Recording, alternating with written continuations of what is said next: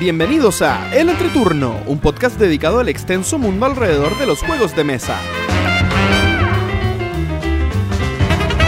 En este capítulo tendremos una conversación sobre los medios de comunicación de nuestro hobby, nuestro top 3 de los juegos que debieran gustarnos y no nos gustan, y les compartimos nuevas recomendaciones, todo junto a una invitada muy especial. Que disfruten el entreturno. Hola, ¿qué tal amigos? Mi nombre es JP Gloria. Yo soy Pancho. Y yo soy Ketty. y estamos comenzando el capítulo número 40 de El Entreturno. Estamos grabando el jueves 17 de mayo, el capítulo que saldrá el martes 22 de mayo.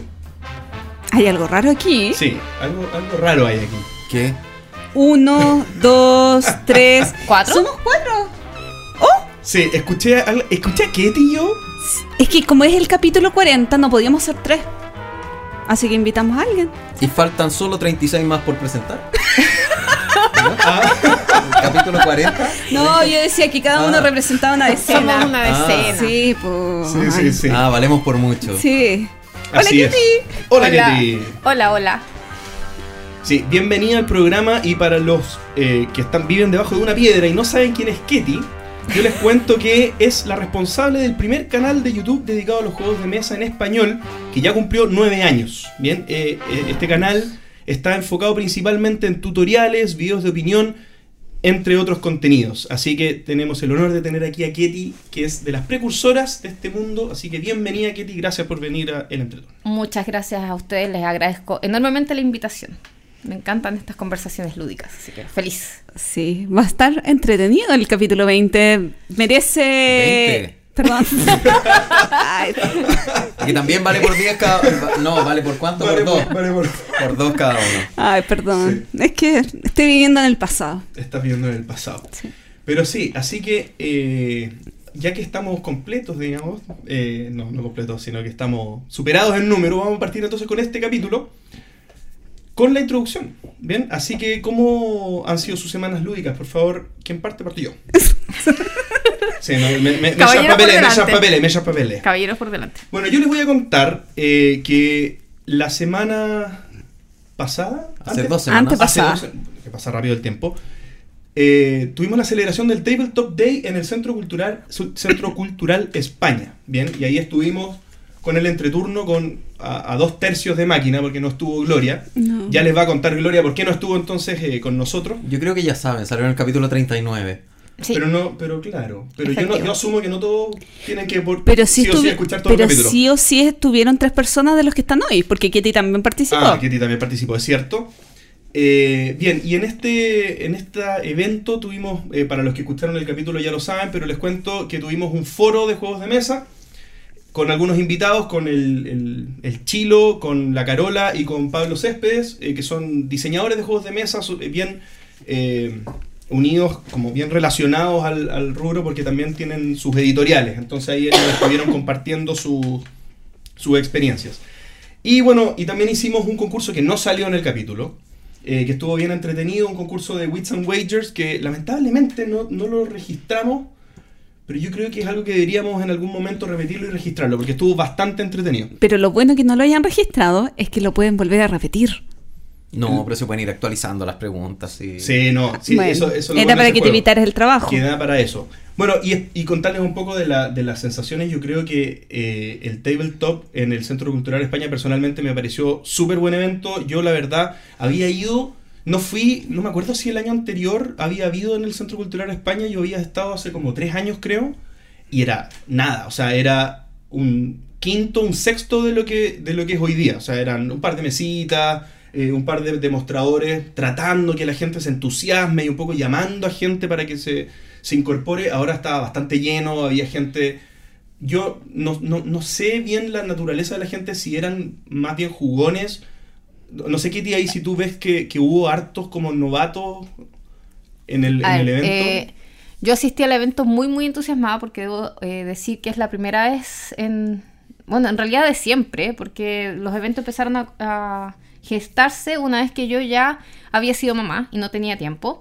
Entonces esta es la primera vez que yo logro asistir y lo pasé muy bien. Yo fui a jugar.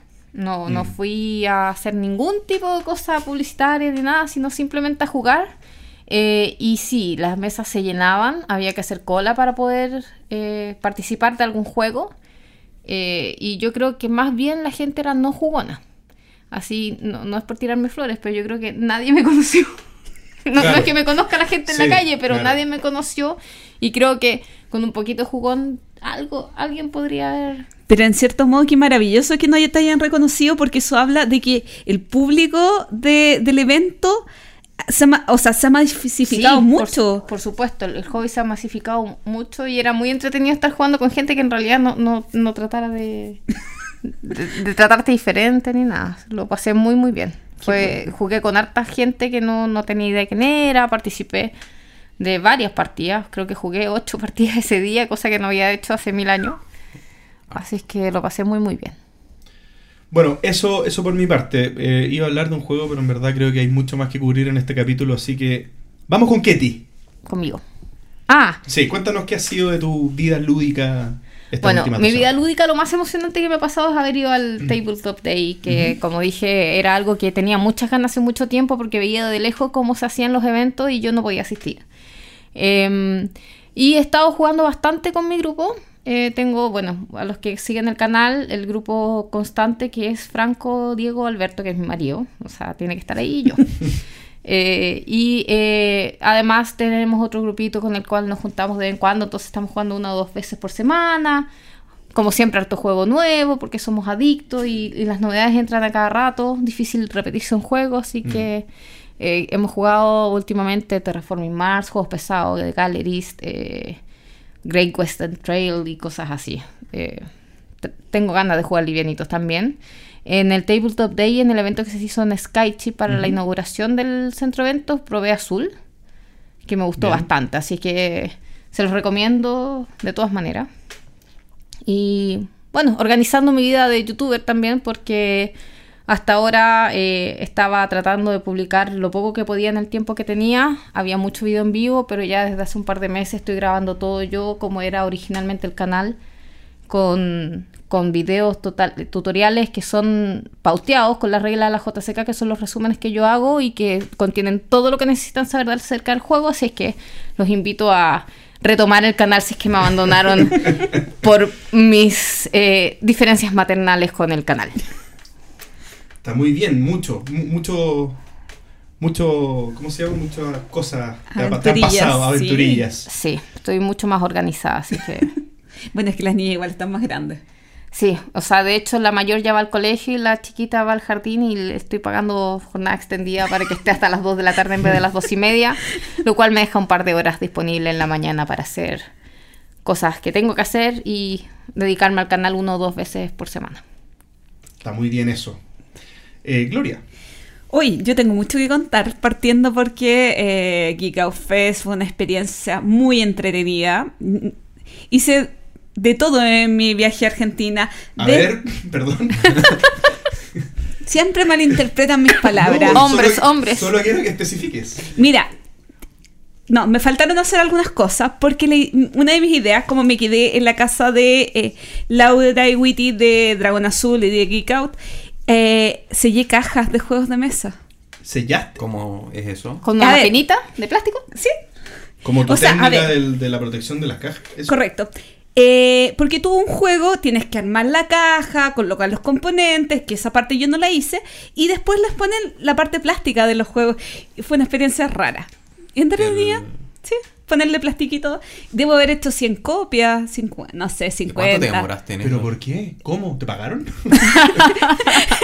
No todo es pagado. ¿Te quedaste, eh, te quedaste sin plata en Argentina? No, estaba, estaba alojando ahí y mientras conversamos, eh, estábamos montando cosas para el evento. ¿Y ellos tienen una máquina que hace eso? Eh, no, no, sí es una forma súper artesanal de hacerlo. Probablemente ¿De en? China, sí. Después te cuento cómo se hace.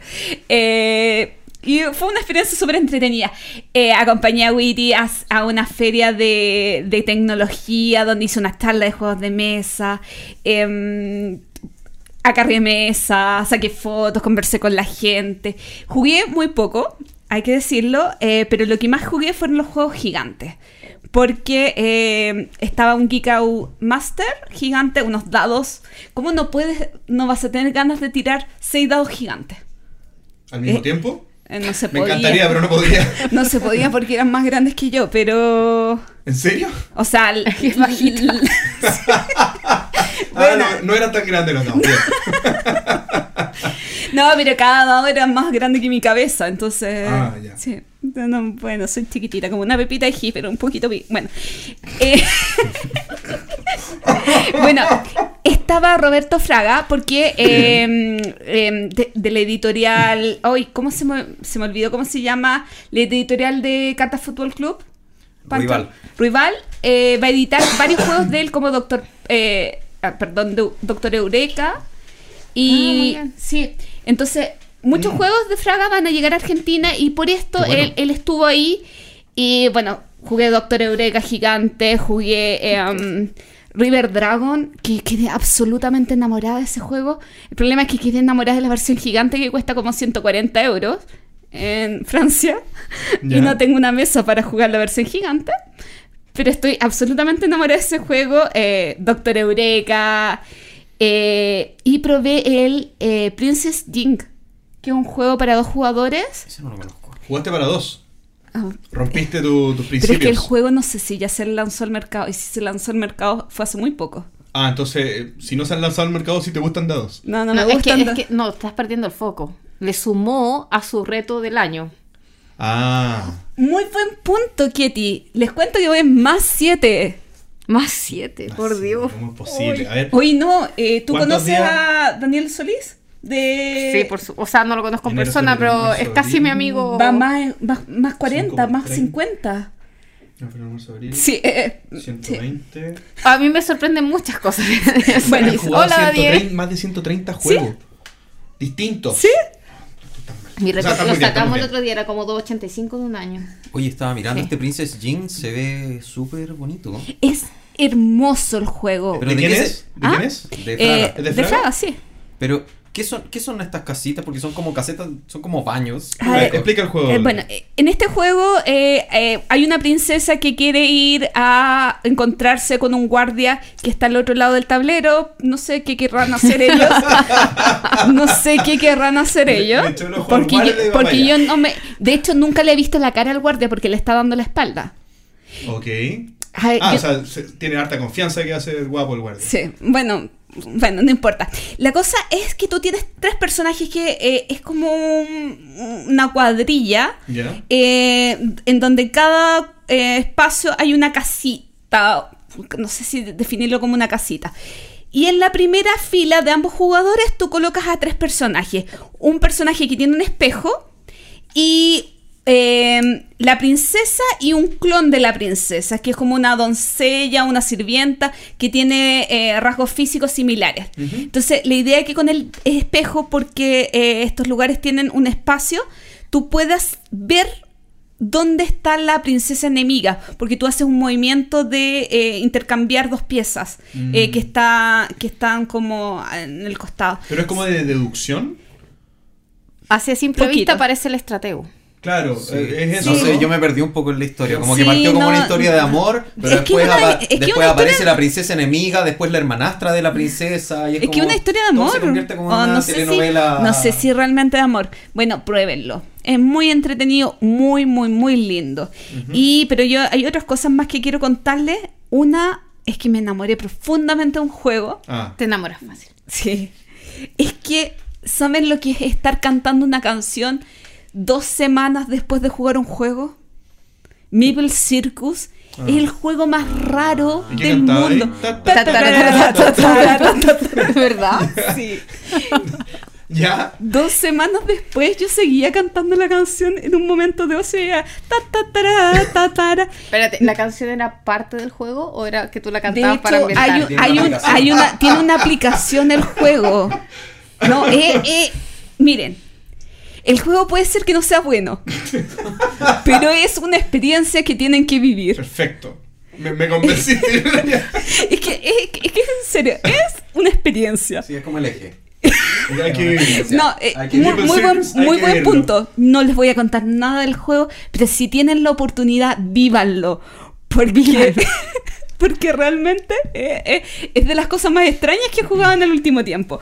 Y por, ulti- ay, por último, bueno, terminé Charterstone, pero hasta ahí no más voy a llegar porque JP lo inició.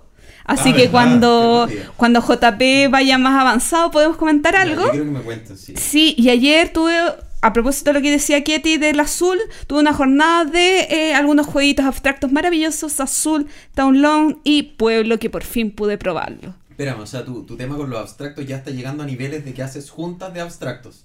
No, es que ayer en el bar, la verdad, lo que queríamos hacer era un especial de los Spiritles Yare.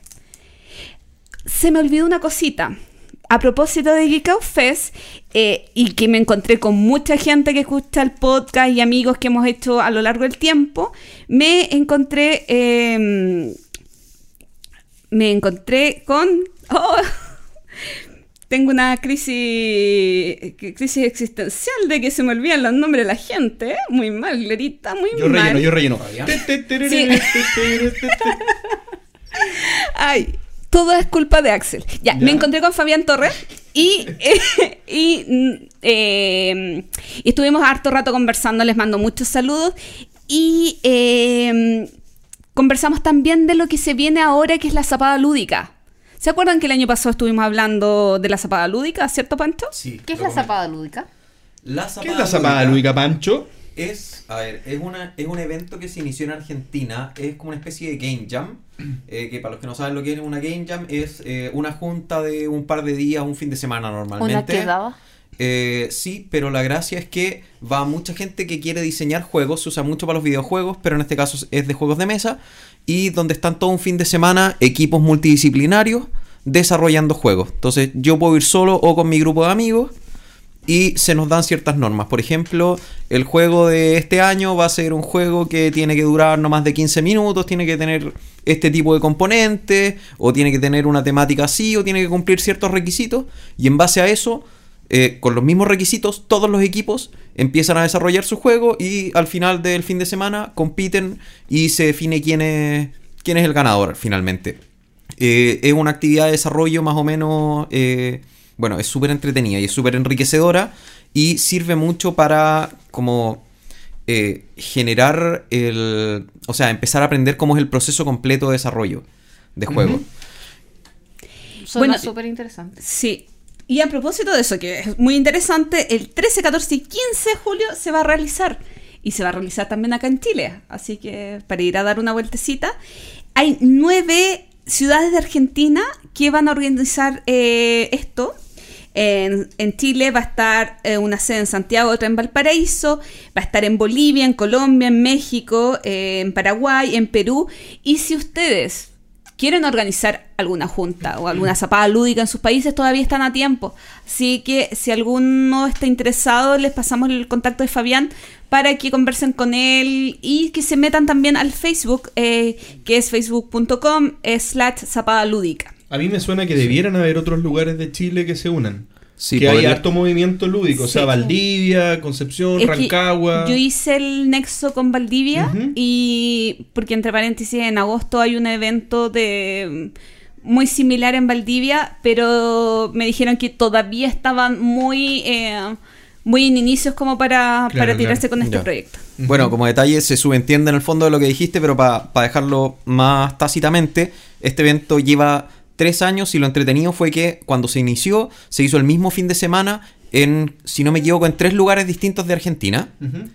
El siguiente año se empezaron a abrir otros países porque hubo gente que les gustó y el mismo fin de semana estuvieron, si no me equivoco, en seis o siete países en paralelo haciendo juegos y no sé si se llegó a, a nivel de competir entre, entre todos ellos, pero fue súper entretenido porque en el fondo yo estaba en la zapada lúdica y veía gente de otros países que estaban en la zapada lúdica y estábamos, todos haciendo el estábamos mismo juego. todos en lo mismo, claro. Estábamos, tú estuviste. No, yo no estaba, Ay. pero estaban así como asumiendo que yo hubiera estado. Y este año asumo que los siete países eh, en los que se está comenzando son los mismos que están repitiendo del año pasado y esperemos que se sigan sumando más. O sea, si ustedes sienten que o tienen ganas de eh, eh, de empezar a armar esto y ver si poder si pueden coordinar o si pueden armar un grupo, escríbanle. Fabián es súper abierto, él les va a explicar todo con con el mayor detalle posible y siempre se va a intentar llegar a buen puerto con esto. Así que eh, es una iniciativa que a mí me encanta. Yo voy a ver si puedo ir este año. Hay que ir. Sí, la verdad es que hay que ser un poquito como el Yes Man. ¿Ven esa película de Jim Carrey? Hay que decirle sí a las cosas y no perderse las experiencias cuando uno tiene la posibilidad de hacerlo. Sí. Yo voy a ir a reportear, no a a hacer juegos. Pero ah, ah, bueno, y, y otro Yo- detalle, si quedaron, escucharé si tu quedaron con el, reporte. si quedaron con el bichito puesto con respecto a esto, hay, hay editoriales también que van a este tipo de eventos, a buscar proyectos que podrían llegar a ver buen puerto, así que eh, ojo, si tienen ganas de empezar a dedicarse al mundo del desarrollo, eh, súper buena opción, y si no, para conocer gente y para pasarlo bien el fin de semana, muy buena opción. Caldero de juegos tiene que tener un stand ahí, ¿o no? Tiene que estar ahí Eh, captando gente. No lo tengo claro, pero vamos a tener que hablar con ellos para ver, probablemente sí. Tien- Tiene, toda la pinta. sí. Pancho, ¿y tú qué más has hecho esta semana? ¿Qué más he hecho? Yo, la verdad es que he hecho súper poco. Como dije en el capítulo pasado, abril y mayo son mis meses duros de trabajo. eh, porque, bueno, se pagan impuestos, entonces me llegan muchos balances de muchas empresas que tenemos que empezar a revisar. Interesa- qué interesante, Sí. cuéntame más. Sí. Ese es un juego, estoy haciendo un juego de revisar balances para... no. Em, ¿Alguna vez junto- escuché a alguien que estaba haciendo un juego en un banco porque trabajaba en un banco y no se lo aceptaron? Lo dijiste acá, creo. ¿O Sí, tú lo dijiste? Pero, pero yo lo escuché de otra parte. Ah, Ah, ya. da lo mismo. Pancho, por favor, No y, fuera, no, y fuera de eso, o sea, estoy como en temporada de cumpleaños de mis amigos, así que me he pasado en eventos sociales cuando no estoy trabajando, así que de verdad yo creo que este es el primer capítulo de los 40 que tenemos en que no he jugado nada, pero nada, nada, nada Le ganó a alguien. yes. entre un capítulo y otro. Bueno, estaríamos toda la noche escuchando las aventuras de Pancho, pero vamos con la siguiente sección.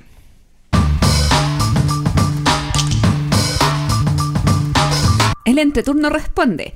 Y queremos partir por algo que publicamos en Facebook, que son los nominados a los Spiel des Jahres. Chan, chan, chan. Y como mi, ta- mi pronunciación de cualquier cosa, incluso el español es muy mala, he, pedi- he pedido el comodín de la invitada para que Kitty me ayude a... pronunciar. Claro. Y la invitada va a hacer chamullos, como decimos en Chile, para tratar de pronunciar bien el Spiel des Jahres. Que por Muy cierto, para los que no lo saben, es el, el premio al juego al. O sea, el premio al mejor juego en Alemania, que está dividido en tres categorías. Inicialmente era un solo premio con el logo rojo. Luego apareció un premio para niños con un logo celeste. Y finalmente, como la gente alegaba que los premios eran muy sencillos, los juegos ganadores eran muy sencillos, se creó el, el premio para el juego de expertos que tiene un logo así como grisáceo oscuro. Y no digamos que es muy experto. Claro, y no es, Es muy experto y ha causado Sí. que el juego, el premio normal sea demasiado sencillo para mi gusto. Eh, personalmente me, gu- me gustaban mucho los nominados, actualmente eh, como que para mí ha perdido un poco sentido desde que los dividieron. Al hacer la separación, extremaron hacia, hacia los simples. Los el- simples el- son muy simplones. son muy simplones. son- ya, Para- ya- ya no tienen la belleza o la elegancia que tanta gente le gustan. Pero bueno, no Oye, estaría buen- tan segura. Es buen tema Di, de la semana. el número uno. ya. Bueno, aquí va- vamos a nombrar los nominados al Spiel des Jahres. Eh, el primer nominado para la categoría. Vamos a partir con los rojos, que son los normales. Azul. Como los rojos. Los rojos. El, el logo rojo. Ah, y, el spiel normal. ¿y por qué azul? Por Ah, azul azulejo. del juego, por bien. azulejo. Obvio. El juego Es azul que, que, es que se. es para, es para para El rey. Manuel de Portugal, al visitar la Alhambra, quedó asombrado por los azulejos. No me digas que te aprendiste la historia. Espérense, yo jugué con Gloria hace un par de semanas y me contó esa historia. Parece que cada vez que explica el juego habla de la historia, pero básicamente es un juego en el cual uno juega o trata de completar unos azulejos de la Alhambra. Hermoso. Y, y es un juego abstracto, muy sencillo. Ni siquiera es abstracto, porque en realidad es tomar piezas y juntar, ¿no? Es un juego abstracto. Ayer me en- dijeron en que el era un sentido de la palabra. Quiero como un bingo. Sí, puede ser como un bingo, pero ¿saben qué? No. Yo confieso, es el único juego nominado a estas tres categorías que yo he jugado, pero lo encuentro un juegazo. De todas maneras, creo que Es este, bueno. este año, como por lo menos con este juego, rompieron eso de, eh, de haber salido de, de la línea del Spiel des Jahres y volvieron a enfocarse un poco, por lo menos con este juego. No puedo opinar del resto porque no los conozco. Yo doy también. Yo creo que igual que tú. eh, si no me equivoco, es el único que he jugado de todos los nominados, de todos, de todos, todos los seis- de los nueve juegos. Y lo encuentro tremendo juego. O sea, el hecho de que podáis jugarlo muy livianito eh, con- eh, recién explicadas las reglas, si- sin tanto como querer ganar y jugarlo como sanguíneamente, sanguinariamente, pero también se puede jugar bien No, estratégicamente. es o sea, súper estratégico. Sí. Y Súper estratégico. eso- Es simple y estratégico. es simple y estratégico. así que está Como los bien. buenos juegos antiguos. Como- Y no es un juego abstracto realmente, o sea, son piezas, pero no es en el sentido del abstracto, así tipo ajedrez o tipo el Gift Mm. Project. Es un juego que no, la temática es un poco simple, pero, pero muy, muy bien aplicada. Ujú. Michael Kisling. Ese era el diseñador. Eh, el segundo nominado es The Mind, The Mind. de Wolfgang Watch. Watch. Te iba a tocar decirlo varias veces. De este juego yo he escuchado muchos buenos comentarios. Yo no lo he jugado, pero gente que está vuelta loca por el juego. En Pero Dice este- Tower lo han nombrado muchísimo. No sé si tú lo este- hayas escuchado. Pero este tendrá posibilidades de ganar. Yo no sé. eh, mirándolo, eh, tiene. Es, es un masito de cartas masito, con sí. números. Sí, del 1 al estilo- 100, sí, más un no par de cartas. ¿Habrán dicho lo mismo de Hanabi en su momento? No lo sé. Hanabi. El, el de los Que- fuegos artificiales. Sí, que ese también era un masito de cartas. Yo lo tengo todavía, no lo juego. Que, también es súper simple. Pero yo no sé, pero igual mirando. O sea, no sé si estamos hablando ya de las proyecciones del que creemos que puede ganar. No, porque no hemos nombrado los otros. Sí. No. El siguiente es Luxor, que es un juego de Queen Games diseñado por Ru- Rudiger Dorn, que es bastante conocido por Alhambra. Mm. Alhambra, ¿no? Mm, No estoy segura. O sea, me- él me suena mucho, pero no me acuerdo. No, Dick Hearn hizo Alhambra. No, Ah, no, bueno, Rudiger es súper Es conocido. es súper conocida, pero no me acuerdo. Algu- alguna persona leí en Twitter que este juego ni siquiera eh, parece que salió por Kickstarter y ni siquiera ha llegado De hecho, todos los Está en mecenas. Kickstarter ahora. Ah, De hecho, yo eh, soy un backer de- del primer Kickstarter y ahora lo tiraron de nuevo. Lo tiraron ahora, Lo sí. tiraron de nuevo a Kickstarter. Y, y lo que uno, porque me encanta el tema Egipto. O sea, yo puedo después equivocarme y, y el juego se puede ir de mi Mm. ludoteca, pero Egipto es algo que siempre me ha llamado la atención desde chica.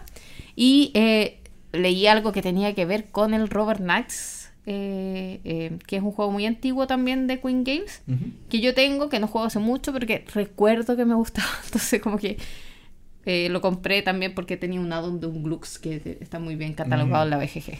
Entonces, pero, pero la verdad es que el juego llama la atención. Eh, uno... Oye, ¿y cuando lo vaqueaste fue. ¿Cómo fue exitosa la campaña? ¿Muy, muy exitosa?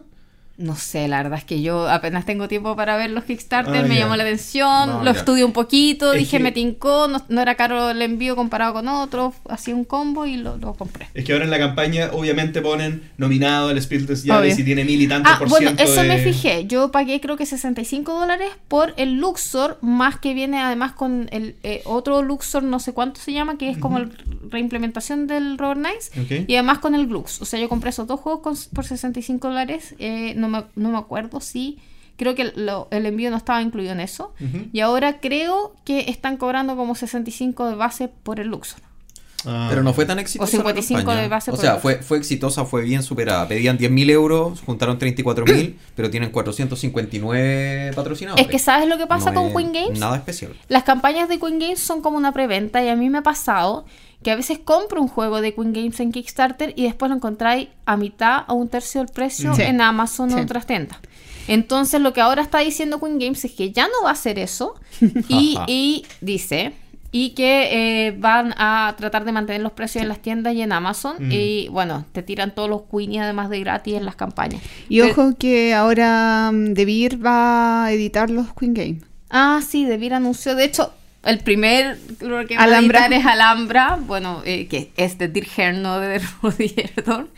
Pero Alhambra, bueno, porque el tema español obviamente les llama Sí. y además es un, un juegazo. Bueno, entonces lo- los nominados al Spiel des Jahres rojo serían Azul, Luxor y The Minds. Oye, ahora se te viene pesado. El Kenner Spiel des Jahres. ¿Sí? El Kenner Spiel des Jahres, un juego de, expexto- de expertos. Número uno. Die Quacklaber von Quedlinburg. No sé qué, cómo se traducirá. Eh, Die los charlatanes de Quedlinburg, Se, dice tra- se traduce como el pollo. No, mentira. No, acá dice los charlatanes de Quedlinburg. Ah, sí, los charlatanes. Es un nominado al juego para conocedores. Eh, A ver, Pancho, la. la- Yo estuve vitrineando el juego Sí, y Slack, tiene, Slack, tiene texto.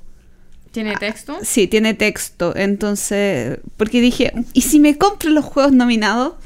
Eh, tenía texto la- el jueguito. Por, por lo que Mm. puedo leer aquí, es un juego de construcción de bolsa en el que los jugadores irán agregando Me encanta. ingredientes a la misma bolsa y las sacarán intentando preparar la mejor pócima Me posible. encanta. Tiene que ganar. ¿De construcción de bolsa? Me encanta. Uy, qué loco, tiene como Sí. un Eso es como una, mira. para los que no saben, es como una construcción de mazo, pero en vez de eso uno tira cositas a una bolsa, comúnmente son dados, pero ahora son... Sí, como eh, altiplano. Como Altiplano y Orleans, que es mejor. Y no, No. he jugado nunca Altiplano, pero es mejor. No. Ok. Porque es más nuevo. No, al No, revés. pues, al revés, Es, Pancho. es más antiguo. Sí, Bueno, bueno. cabe destacar que el diseñador de este juego es el mismo diseñador de The Mind y de otro de los nominados para... Así es que... Ahora sí que te desafío. Nombra eso. Eh, A ver. Esto dice Gauss Tom Clever. No es tan No es tan terrible, O. Shen, porque la O es, es, es E, como Meller. ¿Qué Sí. Meller? Y esto es el segundo nominado Sí, del Kenneth. que es un juego de dados que a, a, a vista parece mucho el Quirk. Sí. ¿no? ¿Cómo se llama? El Quirk, Quirkle. Quirk, Quirkle. Pero que también hay un. Quirk y, y un Quicks. Sí. Un Quicks, Sí. a mí me recuerda. Eh, que yo tengo una amiga que lo jugó hoy y me dijo que es como un bingo muy simpático. Ahora, me llama la atención que... Es la misma que si dice es- que azul es un bingo. No, no, no, no, no. Pero, pero si esto es un bingo de dados muy simpático, ¿por qué está en el Kender y no en el, el rojito? Eso me llama mucho la atención y Yo- además es un juego muy Ah, barato. Por eso. Ya. Yo- El yo tablero creo que el jugador tablero- se ve bastante complejo. Sí. Asusta. Saben que el juego no es muy difícil. barato. Eh, no me acuerdo la cifra exacta, pero voy a inventar. Son 15 euros. Es que, ah, muy bueno. Mm, sí. que- Sí. Hay que ver cuánto sale que ver cuándo No, fue es- la última vez que hubo un Kenner de 15 euros. Es que- Porque por lo general son Es que. eh, Ah, sí. Kenner. Ah. Kenner. Así el, que- el- sí. Kenner el Spiel. Exit el ¿Ah? año pasado. El exit, sí. Un rifle, un Sí. rifle. Así que estoy pensando seriamente en mandarme a comprar un, unas- ¿Un par, traductor? un par de ¿Un unidades Un par de unidades para... Para. de ese juego. ¿Vas a ser de dealer? ¿Quieres jugar de 10? No, puedo ser dealer alguien Ah, que dile, lo ya, quiera. muy bien. Bueno, yo, yo tal vez me anoté con uno, Gloria. Bueno, por lo que leo acá también, vam- ¿podemos auspiciar aquí a...? Sí, estamos Gracias, leyéndole. Matatena, porque nos está salvando aquí Sí. con, con las imágenes y con la reseña. Eh, dice que se trata de un juego de drafting de dados en el que los dados de distintos colores con números menores a... Perdón, eso lo hago mucho cuando grabo. Ustedes no lo saben en JCK, pero me trabo mucho la lengua y por eso tengo que editar durante tanto tiempo. Vamos de nuevo. Se trata de un juego de dados con el drafting de dados en el que los dados de distintos colores con números menores al que decidiste tomar quedan disponibles para todos los demás. Como el Quicks. No. No, No. porque tú sacas y si tú dices un número y los números son inferiores, esos inferiores Como el Bora Bora. el resto. Como el Bora Bora. Y probablemente los altos te dan algo a ti. Dice, pero tomar un dado muy pequeño no te va a dar muchos beneficios. Mientras más alto Como el dado, Bora te da Bora. más beneficio. Porque si yo en el Bora Bora coloco un 2 en una loseta, les dejo menos opciones al resto de colocar más dados, pero a la vez yo ejecuto menos la acción. Me No han jugado Claro. Sabes que lo Pero, tengo, pero no. pero esto, pero esto es distinto porque, por ejemplo, si yo si somos, no sé, 5 y yo tiro 5 dados, el más alto va a ser el que me conviene. Pero si yo saco el más bajo, voy a ser el único que no, tenga pero dados. es que aquí no pueden dice, sacar. dice que tú tema. decidiste tomar. Ah, bueno, tal vez lo Por dice eso. cuando lo lanzas, claro. Por Bueno. eso, yo decido cuál, cuál tomo. ¿Cuál te quedas? Suena interesante ahora. Sí. Podría ser. Ahora, Pero- tampoco creo que sea Kenner. Con esa descripción. Depende Pero de es qué que le depende, llames también de las otras mecánicas que hay alrededor Claro. de eso, porque Yo creo que deberé comprármelo. Sí, Tiene un deber creo que tienes, cívico. tienes muy pocos Sí. juegos. Es que es, es mi deber por el público del podcast. Bueno, Bueno, Es le- verdad, es verdad. Sí. Bueno, hablando de esto, yo siempre he querido así ¿Ese como era el que un tercero? pequeño. No, No, segundo. Heaven and Hell Te- falta. Sí, falta Heaven and Hell. Viste, hasta ya lo puedo Pero- pronunciar. Ya, pero no lo digas, que lo diga Ketty. No sabemos cuál es. Vamos, Ketty. Kitty, ¿cuál es el próximo nominado a los Kenner Spiel Jahre? ¿No? Sí, me gustan las cosas espontáneas. Heaven. Y Heaven and Nail es uno que no he jugado, pero quiero jugar. Y que yo tengo. Ujú. Es que además. Y no voy a decir deberíamos jugarlo porque Es- eh, lo hemos dicho Y como porque yo 38 lo veces. tengo es porque es de Michael Kisling. Que es Y el, ustedes el clásico saben- socio de Kramer. Y que ustedes es saben el- que yo tengo un cierto Amor problema platónico. con Kisling y Kramer. Eh, Sí. Eh, bueno, dice que es un juego eh, económico de colocación de losetas que ha hecho voltear cabezas y que es, sin lugar a dudas, el amplio favorito entre los Ken Spell, según la Matatena. En el juego, ah, mira, tomaron partido. sí, tomaron partido. Sí. En el juego vas a ser un líder del monasterio y te tendrás que hacer cargo del monasterio, eh, que el monasterio produzca la comida para sus huertos. No con sus huertos. Pucha, miren, miren, miren. Ya, Gloria, dale tú. Hay que darle de comer a los huertos. Bueno, No, hay que preocuparse que eh, el monasterio produzca la comida en sus huertos y produzca además cerveza. Es bastante Cerveza. sencillo y entretenido, porque eh, en este juego tú puedes, eh, no me acuerdo tanto, pero tú puedes avanzar el peón muchos espacios y ejecutar la acción. Pero mientras más avances, Juegas después. eh, claro, y, vas, y te van a quedar menos opciones de turno. Ah, lo que no. Eh, Ah, es como el Tokaido. como la Sí. como el Tokaido No, o como pero- el Francis Drake. No, pero es que, es que la diferencia con el Tokaido es que tú no esperas a los otros, tú igual sigues avanzando. Mm. Ah, ya. Pero vas, igual vas a tener, eh, si te saltas muchos espacios, tú como no puedes retroceder, Entonces como entonces- el Francis Drake, que no, es como un eh, posicionamiento de trabajadores, pero si tú te vas a las de adelante, no puedes, no puedes Claro, usar las de sí. atrás. Sí. Y el primero que llega tiene un beneficio. Claro. Y se juega como en varios apuras, años, entonces, rondas o qué Para sé ejecutar cierta acción que te interesa mucho, arriesgando las. Me encanta, me encanta. Sí. Quiero jugar. Cuando Debería quiera. ganar. ¿Cuál era el que debería ¿Estás ganar? como la matatena entonces? Es que la verdad es que yo le daría los dos premios a Kisling. Perdón. Ya. Grupi, soy Grupi. Y vamos a mencionar también los de los peques. Eh, La oh, Kitty es la experta de los oh, que aquí me peques. falló.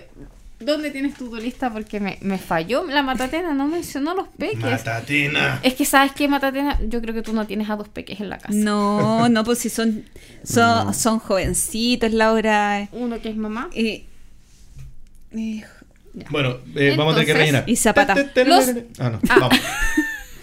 Cuidado que voy a sacar la aplicación de Meeple Circus, que hasta incluso saca fotos con el marquito de Meeple Circus. No, sí, es maravilloso. Hay que tenerla. Sí. Vamos, Katy.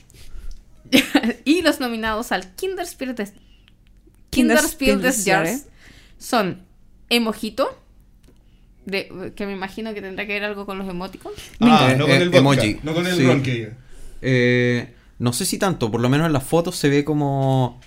sí, o sea, claro, son como emoticones, pero no, no los em- típicos smiles. Son sino que emoticones hay- alemanes. Sí, es que hay, por ejemplo, hay como una manzana con cara triste, hay, no sé, pues una... Son pelotas, pero de distintos materiales. O distintos tipos de pelotas. No son, no son los típicos emoticones amarillos. Funkenschalt, que es el- como el, el aliento del dragón, según esto. Sí. Qué bonito. Este, este se ve súper bonito. Es como una puesta en escena tipo Magic, Magic. ¿Cómo se llama el laberinto mágico? Así como con. Sí, pero tiene como una pileta, sí, tiene como un laberinto abajo y bueno, mírenlo en fotos. sí. ¡Mírenlo! Y Panic Mansion. Este es el que más me llama la atención. Mm, eh, Yo vi cómo se jugaba y lo encontré horrible.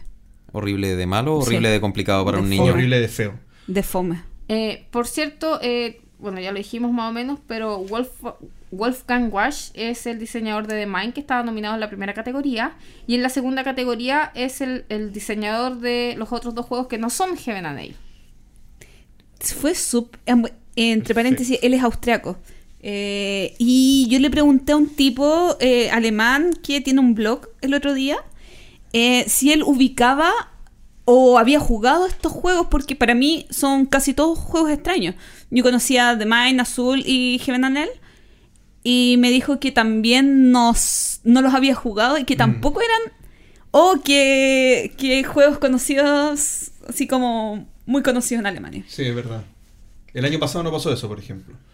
Por lo menos te sonaban todos los nominados en todas las categorías. ¿Sabes qué? Me pasa a Salvo mí. el de... ¿El Dorado? No, salvo Dorado yo el, lo había escuchado. salvo el de Inicia, no, yo no había escuchado cuando fueron nominados. No, yo sí. A mí me pasa que, bueno, yo comencé la adicción a este hobby así profundamente, más o menos en el 2006, 2007. Y entonces los nominados, igual uno como que lograba jugarlos un poquito, o sea, si los nominaban, tú lograbas eh, tenerlos y jugarlos y probar y más o menos hacerte una idea, o ya los habías jugado. Ahora eh, aparecen nominados que tú dices que, que son. Mm. Y eso que tenemos mucho más acceso a la información previa eh, de cuando salen los juegos y que tú te puedes imaginar cosas. El acceso a la información entre ahora y hace eh, 10 años es tremendo. Tal vez una decisión consciente de ellos. A lo mejor ellos dicen son los premios, son los juegos de Alemania y Claro, y premiemos lo que está en claro, Alemania no, y lanzamientos tan mundiales, sino que pero finalmente igual, o sea, por, me acuerdo lo que, que votamos el año pasado por qué juegos iban a hacer y finalmente salieron los que eran más populares, nomás los que estaban, o sea, Claro. no sé si habrá sido por coincidencia Mm. o efectivamente, bueno, bueno, siempre va a ser subjetivo, no- ninguno va a ser objetivamente el mejor, pero finalmente los que habían hecho más ruido fueron los que ganaron. No hubo ninguna como sorpresa especial. Y yo creo que este año se viene lo mismo. O sea, en el normal debiera ser el azul. El Kenner, no sé si el Genanail. Ahí podría haber una, el, de, una el, sorpresa. de- el primero suena interesante, el de los charlatanes. Sí, está muy lindo. De aspecto yo creo que me gustaron la mayoría. Creo que Están cuidando mucho más el diseño gráfico. tienen una buena apuesta, sí, una Bueno. buena producción. Yo diría que el Spiel des Jahres siempre han tenido como buen diseño gráfico. Ujú. Sí, les es que les gustan las cosas que son vistosas. Les Es que además sea, no van a poner el logo en cualquier juego. Siendo Sí. que además el logo se paga, pero... Sí. Ya, y para terminar el entreturno responde, tenemos una pregunta que nos mandó Luis Ignacio Rojas y es la siguiente. ¿De qué juegos de mesa les gustaría jugar un juego de rol? Y que por favor no sean los típicos eh, Mice and. Mystic, eh, Descent, etc. JP, ¿quiere partir? Yo parto, yo parto, vamos, vamos. Bueno, eh, me, me pi- me pillaste eh, desprevenido, pero así como de la nada voy a decir tres. El primero, eh, no, voy a dejar este para el final. El segundo. Carson City. ¿Ya? Carson City es un western que yo te, te podría haber, haber dicho otros sí, westerns. cualquier historia de vaquero. Ya, pero es que, es que no, porque en Carson City es un posicionamiento de trabajadores en el que tú Construyes eh, una ciudad. construyes una ciudad y te metí en, en el, en, el, en el... Al principio la ciudad es un peladero, son un par de montañas y no hay nada, unas casitas y esto va creciendo, va creciendo, va creciendo. Y en la dinámica de ir constru- con- construyendo la, la ciudad hay intriga, pasión, no mentira, no hay pasión, pero hay duelos, hay muchas cosas que, que son como mini Traición. historias. Traición, hay muchas cosas que son como mini historias que van creando, eh, que se van generando. Yo me acuerdo que en PlayStation jugaba un juego que se llamaba Red, Dead- Red, Red Dead Redemption, que era un western con muchas historias así que iban pasando, entonces como que se lo anexo para allá. Me parece entretenido. Libertalia, que es un juego de piratas, Ese no se me había ocurrido. que ya como el arte de Libertalia Sí. evoca como una situación piratesca medio piratas del Caribe. Sí, se parecen mucho los personajes de la portada. Sí, y que, y que es- me imagino como, tal vez con un poco de fantasía, pero me imagino como muchos personajes muy choros, muy buenos, digamos, muy entretenidos ahí en, en- en temas de piratas. Séptimo mar. Y la más, y la que me encantaría, pero aquí la Gloria me lo va a descalificar, yo creo. Twilight Imperium. ¿Me lo descalificas? ¿No? Me da lo mismo. Bueno, este juego que ahora ya está en su cuarta edición, que es esta época, eh, época, esta eh, ópera espacial, que tiene, no, ya van como en diez y tantas facciones, eh, mucha, mucha como eh, mini historia en cuanto a que hay un planeta que es donde está el gobierno y todos quieren como apropiarse de, de este planeta para controlar el, el orden galáctico, no tengo idea, y hay como una historia, tú puedes en el manual leer lo que pasa, entonces todo tiene un background y las distintas razas aportan distintas cosas como a la historia. Me parece como entretenido, para no jugar Star Wars, digo yo, que, que es muy difícil.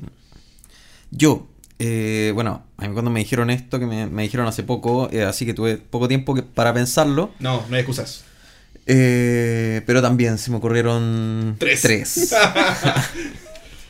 el primero, eh, fue el primero que se me vino a la cabeza inmediatamente, Las redes del Reich, un juego Oh, chileno eh, que se trata de eh, cómo los nazis estuvieron aquí en Chile y cómo movieron sus redes.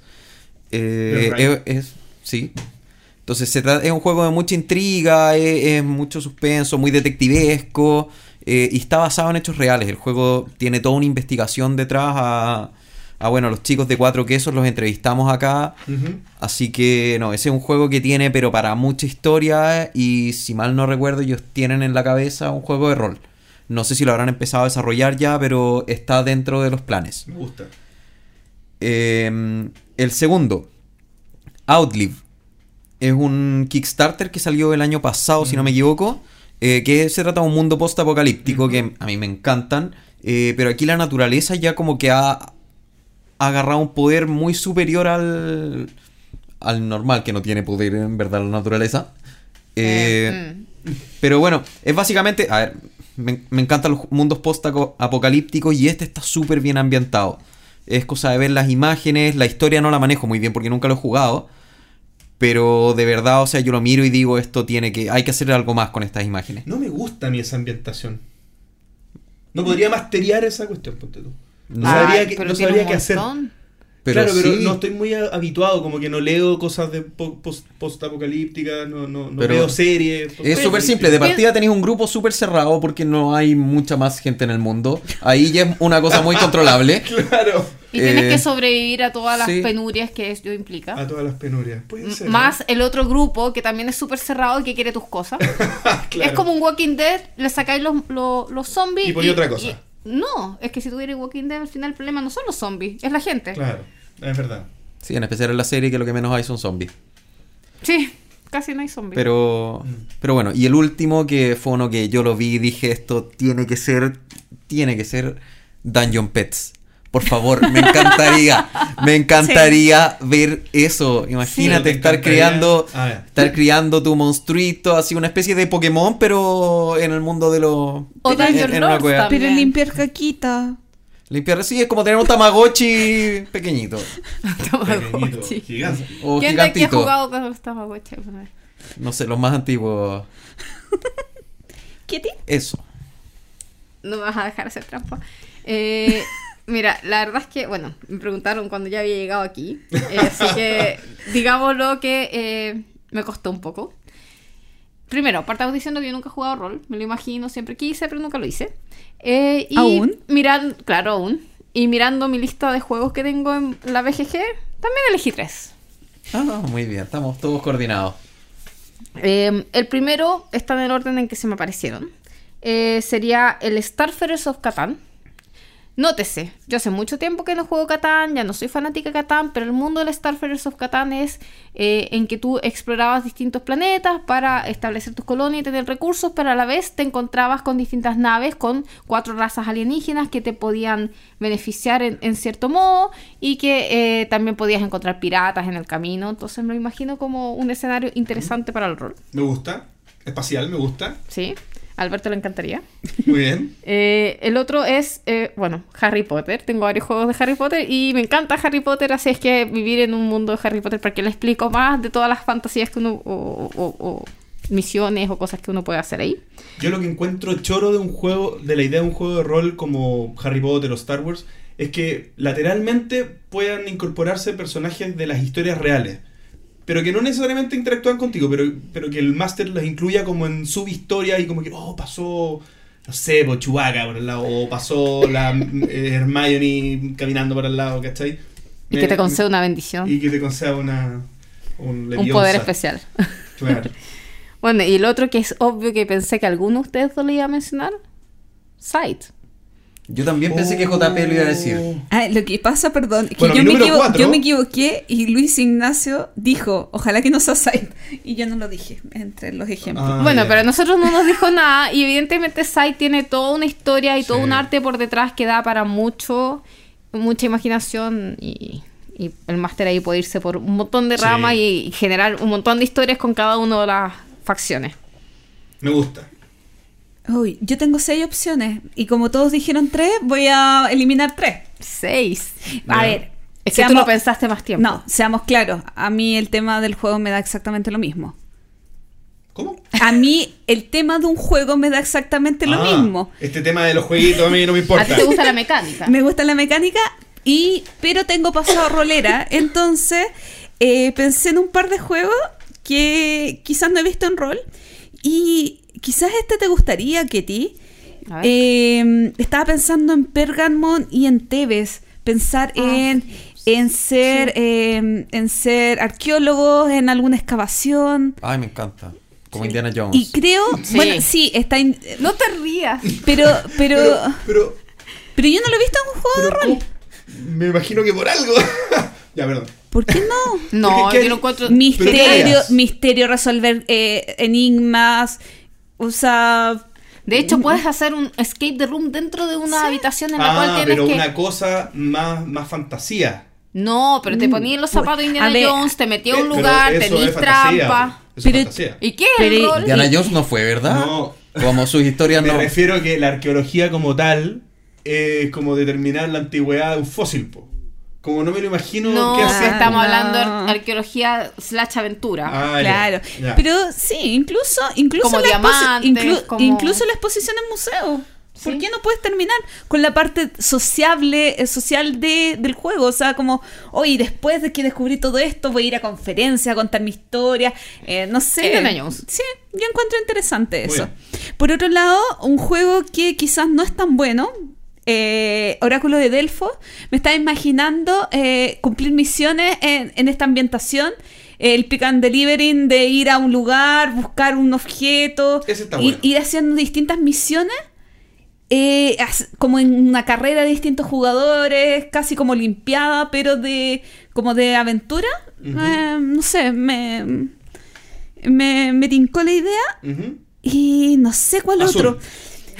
Eh, es que tengo varias poner- Por, por la opciones. descripción No. que diste de azul, yo me Sí. imaginaba que iba a ser para acá. No, pero un juego de rol infantil tiene que haber, tiene que haber un juego de rol de Super Ruino. Oh, eso estaría. Sí, Pero pero, ¿qué sería, qué sería Es que uno? sí. El No. ciudadano aparece. Rhino Hero Super Battle tiene amiguitos. Sí. Tú puedes ser Jirafa Boy. ¿Y por qué no hacemos un juego de rol infantil atravesando los distintos juegos de niños? Podría ser. Frutalito, mi primer, mi primer frutal, frutalito, frutal. No, po. Mi por primer ejemplo, azul. Ma- Marrakech, que uno, no sé, pues te va a ir marcado alfombra, después saltáis a otro juego. Uy, que- podemos ser niños Por ejemplo, que, que visitamos una ludoteca y vivimos aventuras como que fueran aventuras en libro, pero aventuras en juego. Claro. En resumen, teniendo buena imaginación, puede hacer un juego de rol de lo que sea. Sí. Muchas gracias, Luis Ignacio, por tu pregunta. Ahora tienen 12 opciones para jugar rol. Más si son niños. Más si son niños. Bueno, yo creo que tenemos un recado de un amigo casejistanés que nos podrías decir tú, Gloria. Uy, cierto, toda la razón. ¿Se acuerdan de nuestro amigo Daniel que vivía en Kazajistán? Porque para nosotros era muy extraño ver que teníamos a alguien que no escuchaba desde Kazajistán. Regularmente. Sí. Bueno, eh, Daniel nos cuenta y nos solicita muy fuertemente que corramos la voz que ya no vive en Kazajistán, que vive en Etiopía. Para toda que, la gente que va a Kazajistán a buscar a Daniel, no vayan porque ya no está allá. sí, así que por favor, todos los jugadores de juegos de mesa que nos, escu- Desde Etiopía. que nos escuchan en Etiopía, Sí. contáctense con Daniel porque quiere tener nuevos amiguitos para jugar. Y lo que está también pronto a ir a Etiopía. Incluyámoslos también, o sea, son parte de la- del aviso. Toda la razón. Así que Daniel, mucho ánimo y confiamos que encontrarás a alguien con ¿Puedo- quien jugar. ¿Puedo hacer una pregunta? Daniel, ¿hablas inglés? Me imagino que sí. Porque de repente algún sí. método tipo sea- BGG sería más fácil que encontrar otros jugadores o incluso hay, hay un sitio que tiene mapas de... O Meetup también. Sí, ese meetup. Sí, pero ¿para qué hacer las cosas fáciles si se pueden hacer difíciles? Mejor. Bueno, si no fuera por eso no existiría el- mi canal tampoco, así que...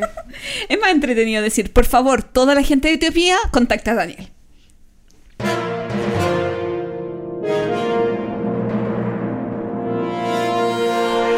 Tema de la semana. Y en esta ocasión hablaremos de los medios de comunicación en los juegos de mesa.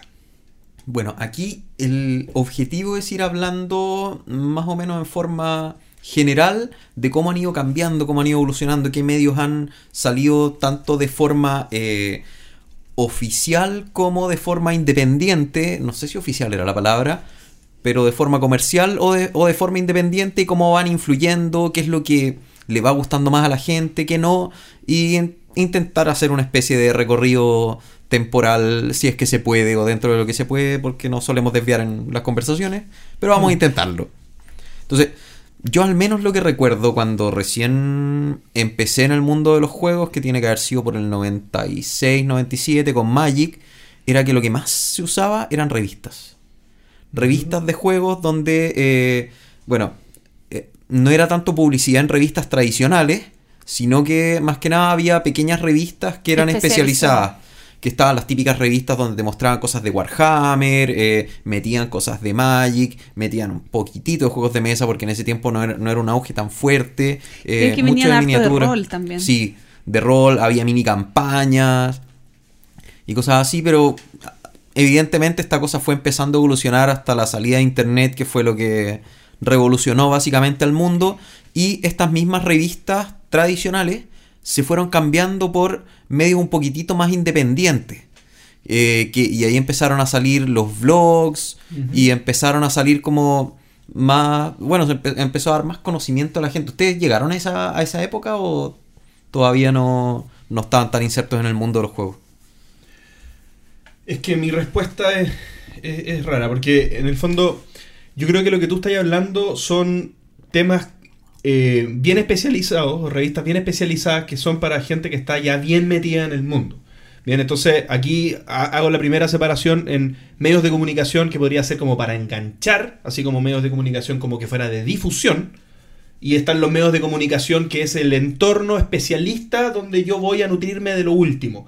Y que, que fue lo que Internet terminó reemplazando por estas revistas porque al final en la revista era la manera, por ejemplo, de ver estrategias de Magic, de ver el mazo campeón del año. Bueno. Era, era la manera de leerlo, digamos. También actualmente existen revistas que, eh, por ejemplo, anuncian los lanzamientos de escena. Hay revistas especializadas que de hecho te cobran para aparecer en ellas muchas veces para dar a conocer las novedades. Eso es lo que hay actualmente. Claro, principalmente lo que ha cambiado ahí es que en su momento uno compraba estas revistas en, en su tiempo para poder conocer eh, todo lo que estaba pasando de manera general en, en el mundo de los juegos de mesa y probablemente había uno o dos temas que sí me interesaban, los otros no, porque había temas, no sé, de pintura o de juegos de rol, o de hecho yo me acuerdo que dedicaban muchas páginas a dar precios, listas de precios de juegos de cartas coleccionables. Así como, esta carta vale esto, esta carta vale esto. Eh, Antes de Yo Internet, hace poco obvio. vendí mis Sí. cartas de Magic y estuve como tres horas para que me las cotizaran. Claro, y ahora el modelo. Y ahora el modelo Tengo ha cambiado totalmente.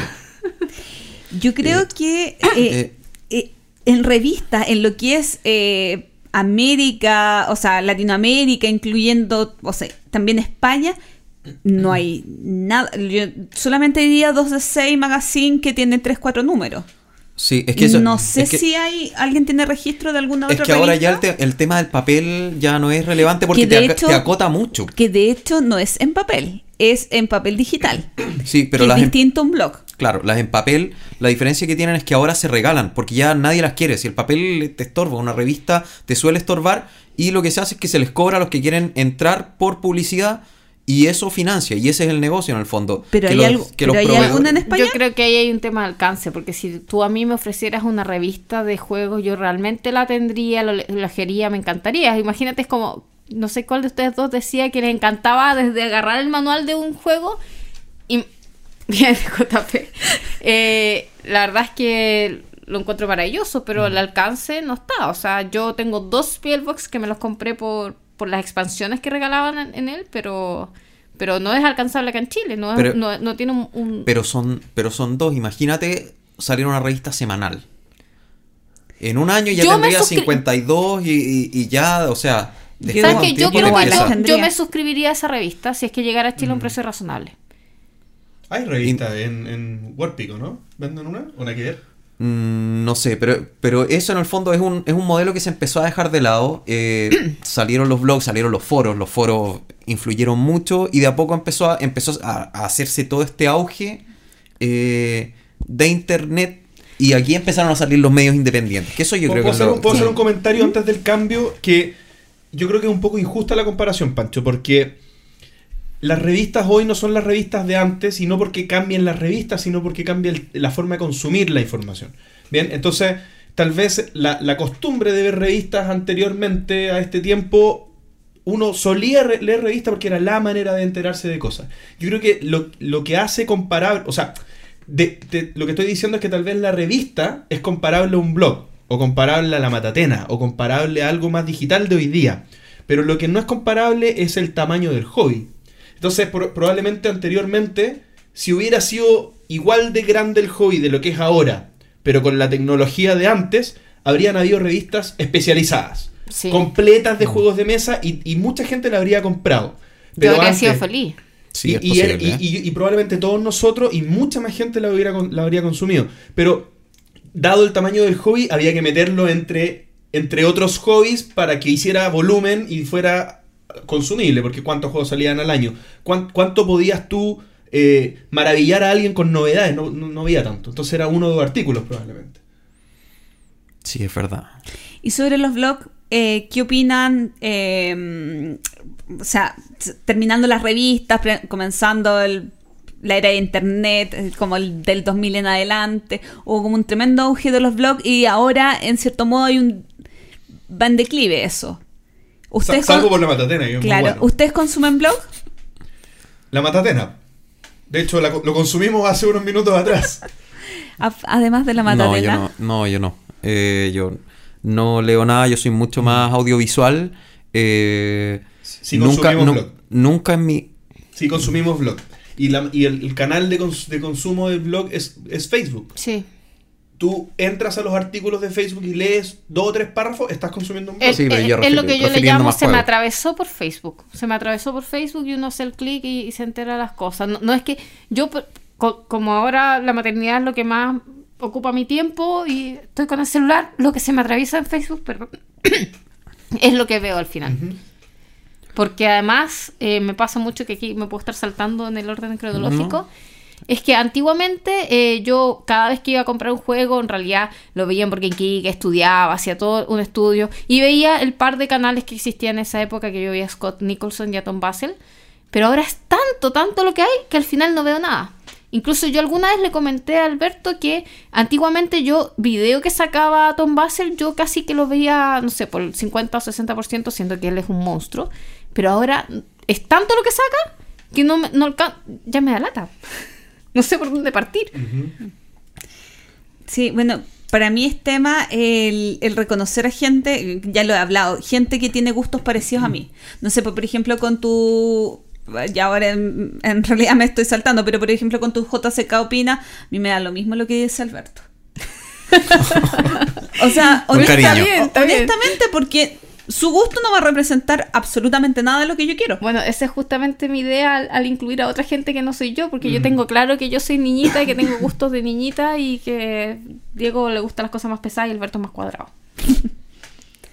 Bueno, terminamos con... Bueno, y eh, No. yo, yo decía ese comentario por el blog, por por ejemplo, que yo, ok, leo el último párrafo, pero siempre leo el último párrafo de mi suit porque sé que el gusto de él algo me va, Hacer me va a decir, claro, porque salvo un par de juegos tenemos gustos similares. Yo creo que ahí hay una frase súper importante que dijiste que es leo el último párrafo. Sí. Eso, eso también ha ido cambiando con el tiempo. Si te fijas, Él lo sabe. al principio Uno leía Al, todo. al principio no, y los mismos blogs estaban enfocados en explicarte qué componentes tiene y, y cómo se llama, cuál era la sensación al abrir la caja y no sé qué, y después las reglas, y después qué cosas encontraban que estaba bien, qué cosas encontraban que estaba mal, y de a poco fueron evolucionando a, a, a cosas más cortas, más dinámicas, y ya ahora están casi en como me gustó por esto, no me gustó por esto, que es finalmente lo único que De uno hecho, lee. yo comúnmente también me voy un poco al principio, más o menos, de qué se trata, y al final, la parte del medio no la leo casi nunca.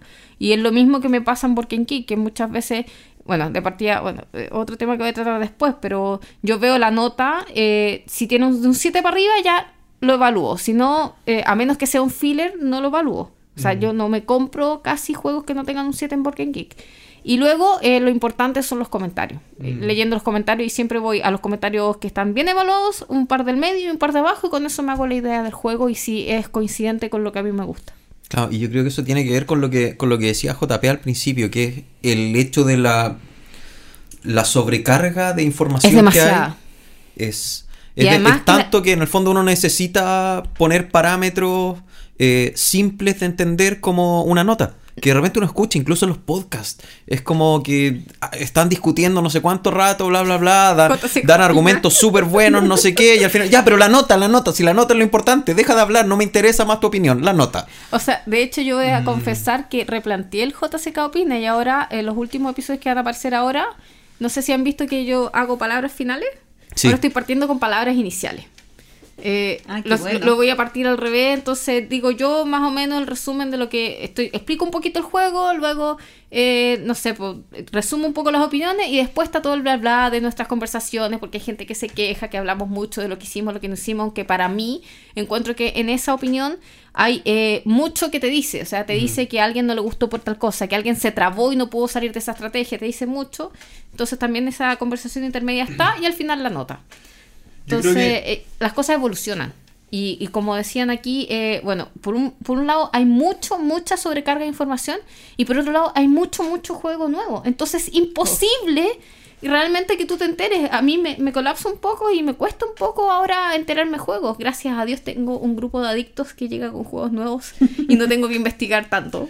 Yo, yo creo que la, la labor de los medios de comunicación va evolucionando también en virtud de cómo va la industria moviéndose. Eh, hace 20 años atrás habían pocos juegos, por lo tanto pasaba mucho lo que decías tú, que tal vez el foco en cada uno de ellos era más metódico, más lento, más de disfrutemos. Oye, tenemos poco, así que disfrutémoslo harto y hablemos harto de él. Claro, ojalá leer 20 minutos la- Leer 20 para darme una, una sensación completa. después de jugar 10 veces. Hablemos del, del juego y saquémosle No, mucho.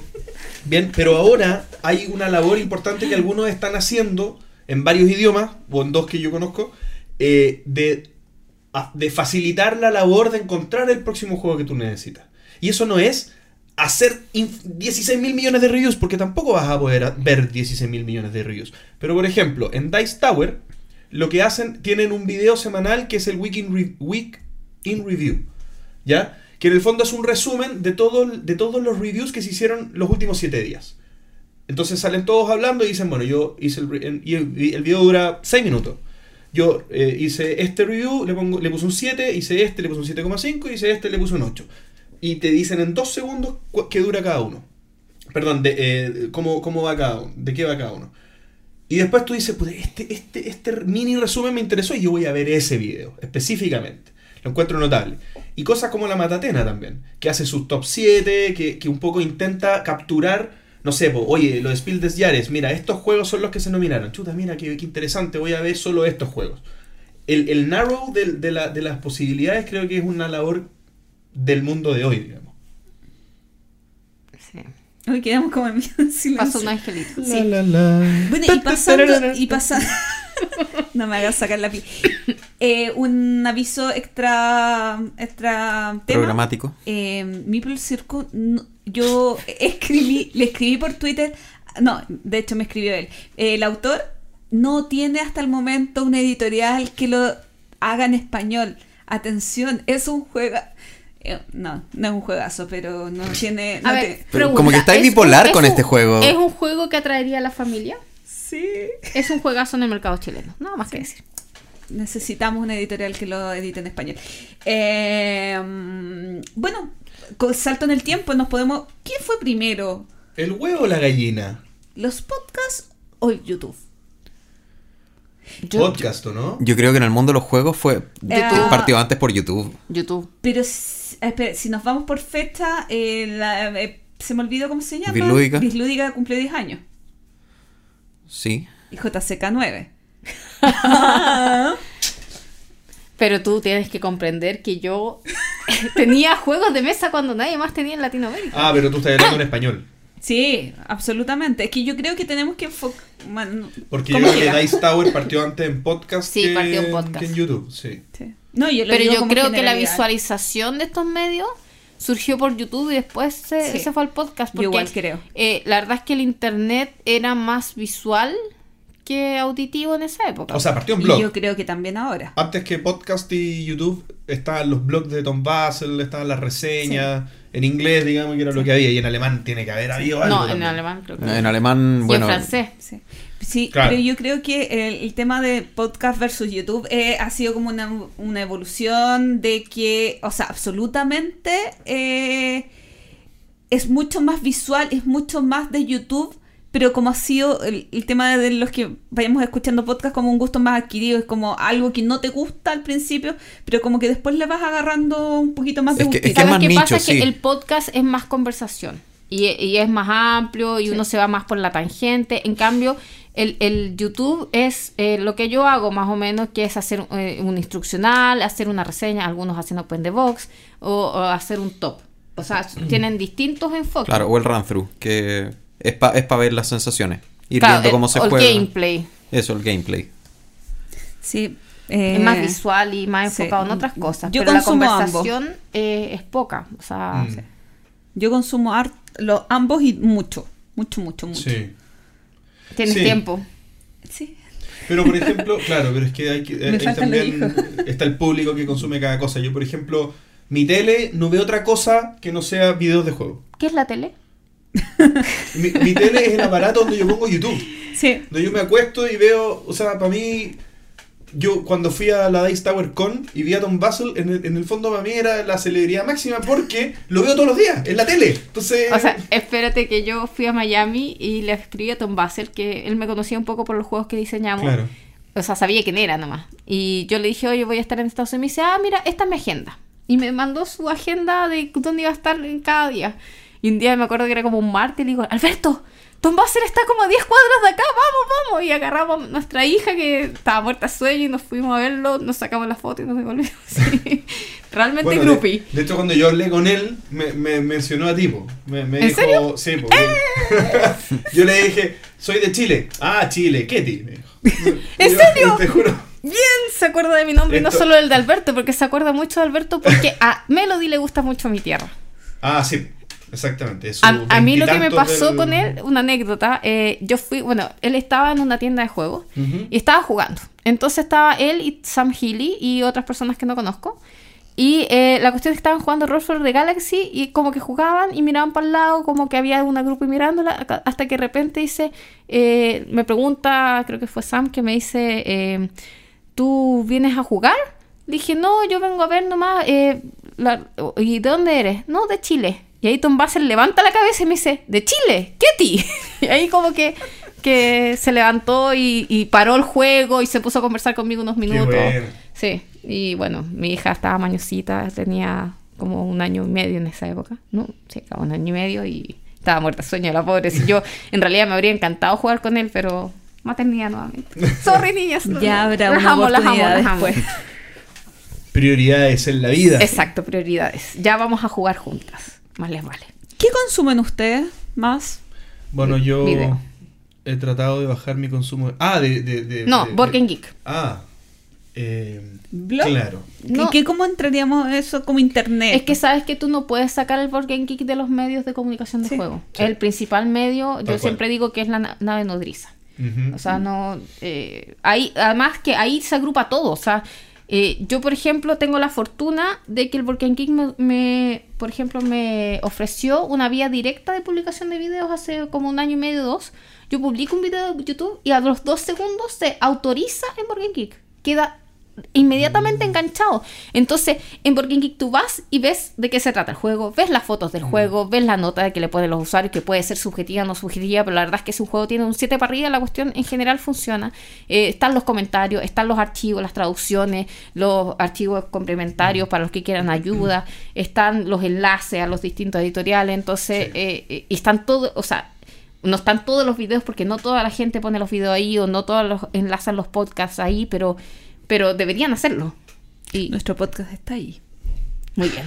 Muy bien. ¿Alguien llegará al podcast por Board Game Geek? No creo, pero da lo mismo. Eh, yo soy Siempre curiosos, a- siempre hay a- a- a la cuestión latinoamericana y está en mis notificaciones. Qué buena community manager. Sí. Sí, Board Game Geek eh, es el caso como extremo del, del jugón. Es la Biblia del jugón. No, digamos. es que además tú puedes ahí incluso suscribirte. Si no te quieres suscribir a Mm. través de YouTube a Tom Basel, te suscribes a través de Volcan Geek y puedes filtrar si quieres ver sus comentarios, si quieres ver los videos que sube, si quieres ver los archivos que sube. Su- Mm. Suscríbanse a mi perfil y bajen los, los, los archivos, si acaso. Y pónganle. Hay, un, hay, Pónganle una, subsap. hay una faceta de los medios de comunicación que, que tal vez me gustaría tocar que, que tiene que ver con los no jugones. ¿Bien? Y, eh, em- Ah, difícil. Pero ustedes participaron en algo reciente que fue el video de Debir.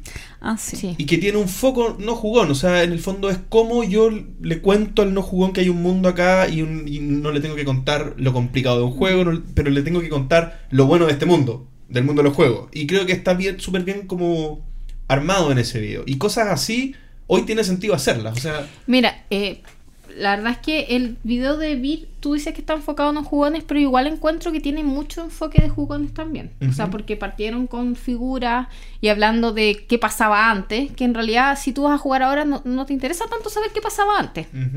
Eh, eh, cuando verdad. yo fui a Costa Rica, un chico de, de México me grabó. eh, me pidió que yo le repitiera mi charla, porque yo, yo hice una charla para interesar a la gente. Esta fue la primera convención que se hizo en Latinoamérica. Y hice una, una charla donde yo hablaba de la evolución de los juegos de mesa. Y esa, ese video está tanto en mi canal como en el canal de la caravana. Y es una, una charla súper eh, para mí abridora de, so- de ojos. O sea, son. Por una te digo, mira, los juegos de mesa que tú crees que son así, Monopolio, qué sé yo. Ahora evolucionamos a esto, tenemos esto. Ese es como la- el enfoque que se debería dar al no jugón más que el, el- el otro video. Ahora, por ejemplo, yo veo eh, la realidad de Axel, que fue nuestro invitado en el capítulo 10. Axel es periodista y trabaja en Mouse, que es una revista Sí. eh, de la tercera, si me equivoco. n- Que es de un diario en Chile. que claro Un que es de periódico. tecnología y videojuegos y muchas otras cosas más. Entonces él también desde su eh, vitrina de periodista de un medio de comunicación y por otro lado de jugador de juegos de mesa siempre también anda eh, publicando artículos dando eh, otro a enfocando a otro público, a un público que quizás les gusta el tema ñoño, nerd, eh, friki o como quieran llamarlo, eh, otra, otra visión, mostrándole un poquito de nuestro mundo. Sí. Y, y mi, mi pregunta es, eh, ¿qué medios tradicionales, o sea, ya sea televisión, periódicos, eh, dan espacio a los juegos de mesa? Muy Pocos, pocos. Pocos. O sea, Muy de hecho, nosotros una de las cosas que planteamos hace unos años fue crear un programa en el que habláramos de juegos de mesa, aprovechando que mi cuñada trabaja en la tele. Y presentamos proyectos y todo, y, y fue súper. O sea, al final no, no se logró. Eh, la verdad es que habría sido súper interesante, sería súper. A mí me encantaría que en una radio de repente que fuera, o sea, claro, lo- los podcasts son importantes, pero una radio que pudiera escuchar a alguien que no está buscando el podcast, si esa es la cuestión, Eh, que apareciera en la tele, que apareciera en, en- en medios masivos y se le atravesara a la gente. A mí me pasa que eh, ahora es un podcast eh, español eh, de Edu Pascal eh, em, en Juegados, pero es como una sección dentro de una radio y hace entrevistas a autores que a mí me encantan. Y, y que encuentro como súper valioso porque yo me imagino que en el, en el entorno de una radio normal donde tienen un espacio de media hora, De hecho, Simón 20 también hace, hace- o no sé si lo sigue haciendo, pero creo que su programa salía en radio. Entonces, eh, igual los chicos de. eh, de, de, de, de, sí, no. eh, Concepción, perdón, eh, se me olvidó. Planeta Los Z tenían en un matinal regional un espacio para contar de juegos de mesa. Y de hecho eso debe haber influido muchísimo en el crecimiento que ha tenido los juegos de mesa en, en Concepción, porque Planeta Los Z ha hecho una labor evangelizadora tremenda. O sea, ellos son, eh, para los que no conocen a Planeta Los Z, es una tienda que está en una región de Chile, lo cual ya es difícil, porque, porque lleguen las cosas a Santiago es un tema, Y que lleguen a regiones es otra cosa. Sí, porque Chile es muy centralizado. Claro, es muy centralizado, un país muy largo y el centro está todo. Eh, y ellos eh, generan eh, eventos en, en- en- eh, bueno, en Lugares públicos, claro, lugares claro. públicos y también, como mencionó Gloria, hicieron hace poco un, un programa que, o sea, participaban en un programa que era de un familiar de ellos también. Ah, Ahí no. había pituto. Bueno. Por Tiene- eso es muy difícil, o sea, o sea, ojalá los canales se abrieran. O sea, de hecho tenemos un ejemplo clásico que todo el mundo conoce, ¿Cuál? que es el probablemente el único juego de mesa moderno que ha tenido comerciales en la tele, que es Catán. Y Ah. mira el éxito que tiene. Sin ser un juego, no es malo, tampoco es la gran maravilla. En verdad tiene una llegada súper importante a la gente. Para alguien que no, no ha jugado nunca juegos de mesa, Catán es un descubrimiento.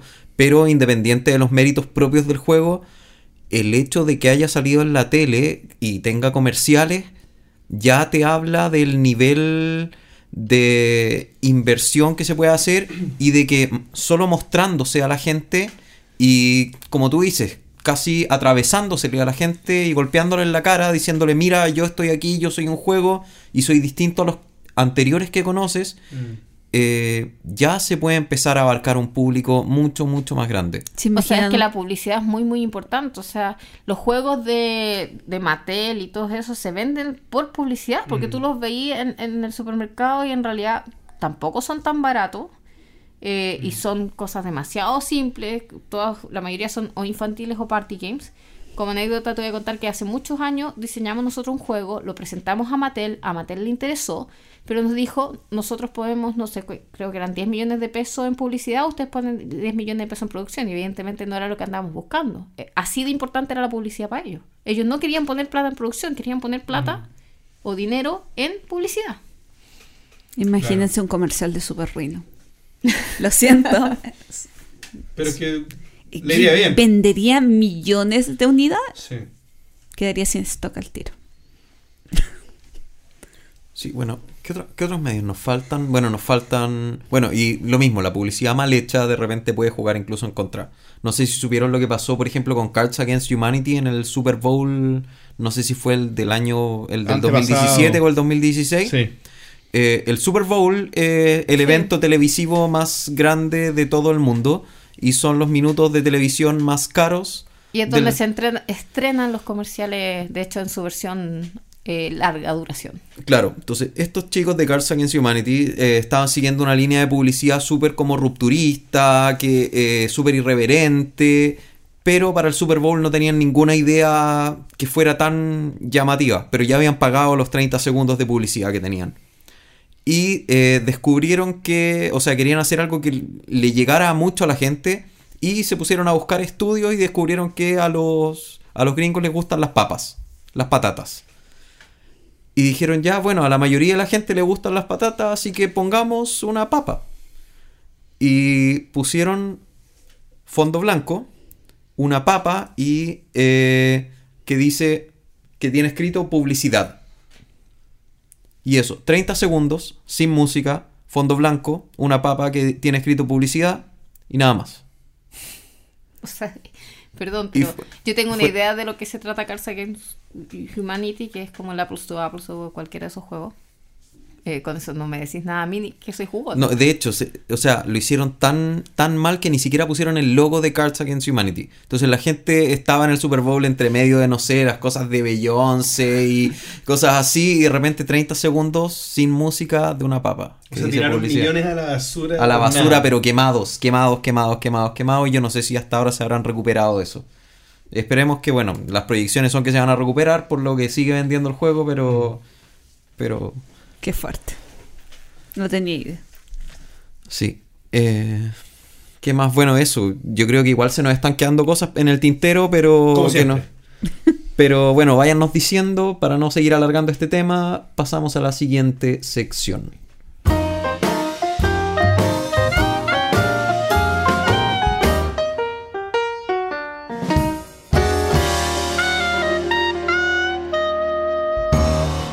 Top 3. Y en esta oportunidad, juegos que debieran gustarnos y no nos gustan. ¿A Ketty le apretamos mucho? Porque este top 3 yo creo que es el más difícil que, no- que me ha tocado, Lo al menos a mí hacer. Lo encuentro súper difícil y de hecho me habría sido más fácil decir juegos que no deberían gustarme pero me gustan. Ese habría sido más fácil. Oh, Pero- a ver. Pero viste, seguimos con Guard- la tendencia. ¿Para qué hacerlo fácil si se puede hacer difícil? Guardemos esto para otro capítulo. Sí, ese está No, bueno. Está buena la idea. Ese está bueno, sí. Y más fácil. Y más fácil. No sé. Como los placeres Y culpables. de hecho más interesante. Porque Oh. si no debería gustar, perdón, pero si no debería gustarme y me gusta, es que debe ser muy buen juego. Claro. Puede ser. Claro, pero ¿qué, qué hay acá también en, en juegos que debieran gustarnos y no nos gustan? Tal vez es como el juego tenía todos los componentes como por separado en- de un juego que a mí me gusta, pero la experiencia probablemente, la combinación por alguna razón a mí no me hizo clic. Tú has visto Alberto. ¿Por qué? Porque ese speech lo hace mucho. No, no lo he visto. Pero bueno, Pero podrían ser buenos amigos. podríamos ser buenos amigos. Cualquier persona que juegue Gloomhaven podría ser mi amigo. Yo, yo, yo. Muy bien, vamos a partir entonces con Gloria. Bueno, yo siempre cuento la historia de que eh, oficialmente soy jugador de juegos de mesa como desde el 2011, pero esto es falso porque yo desde mucho antes ya jugaba juegos de mesa, pero no era mi pasatiempo oficial. Y eh, más o menos el 2011, eh, cuando ya estaba mucho más metida en esto de los juegos de mesa, yo escuchaba hablar de Puerto Rico y Puerto Rico, porque era el número uno de Game Geek y en esa... es, es que por eso, por eso yo, por eso yo propuse este tema, porque para mí es súper fuerte. Ya, pero por Y- lo menos tu top 3. no, pero es que yo escuchaba hablar de Puerto Rico como el número uno de Game Geek.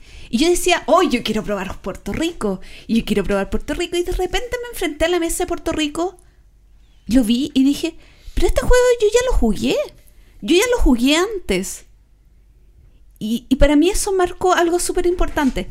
Yo jugué Puerto Rico y no me provocó nada, tanto así que ni siquiera recordaba su nombre y que lo había jugado. No te creo. Sí. ¿Y entre cuántos jugaste?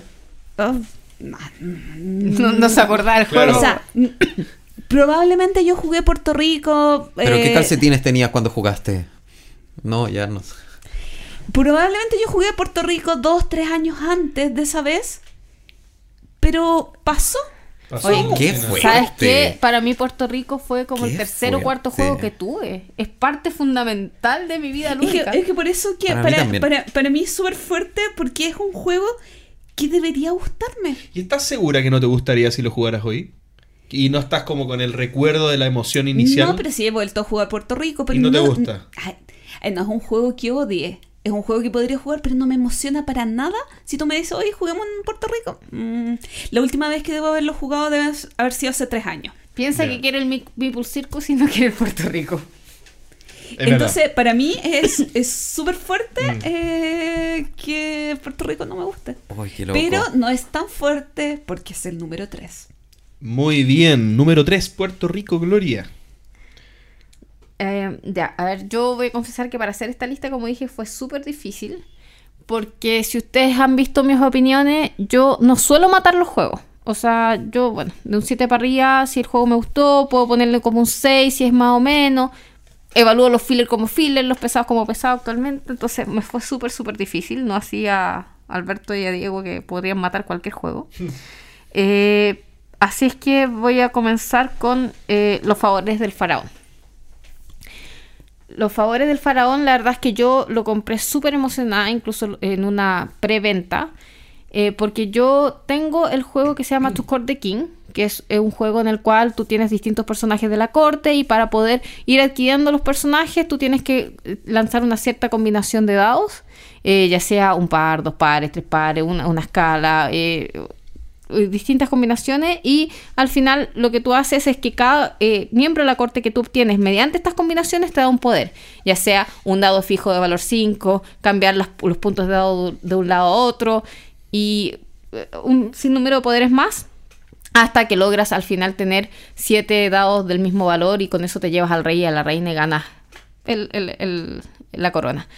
Los favores del faraón es un juego que hace un remake de esto con un tema que me fascina, que es Egipto, como ya mencioné, que además tenía eh, distintas losetas y distintas misiones, o sea, como que cambiaba el switch del juego y tú decías, oh, qué choro, ahora voy a tener más variantes, voy a poder jugarlo de distinta manera, y lo hacía tan engorroso que siendo que es un juego favorito en el grupo, nadie más lo quiso jugar nunca más. O sea, la verdad es que no, no, no, no sé, no, no me gustó, no puedo hablar mucho más de, de él porque lo jugamos hace unos 3 o 4 años atrás y mi memoria es paupérrima, razón por la que existe JCK, pero, pero no, no, no, no pasó a la historia, de- tenía todo para gustarme, era supuestamente mejor que un juego que me encantaba, era con un mejor tema, con más variantes, pero no hubo caso. Incluso tenía los dados extra, cada jugador tenía su propio set de dados por haber comprado en preventa y no, no, no hubo caso.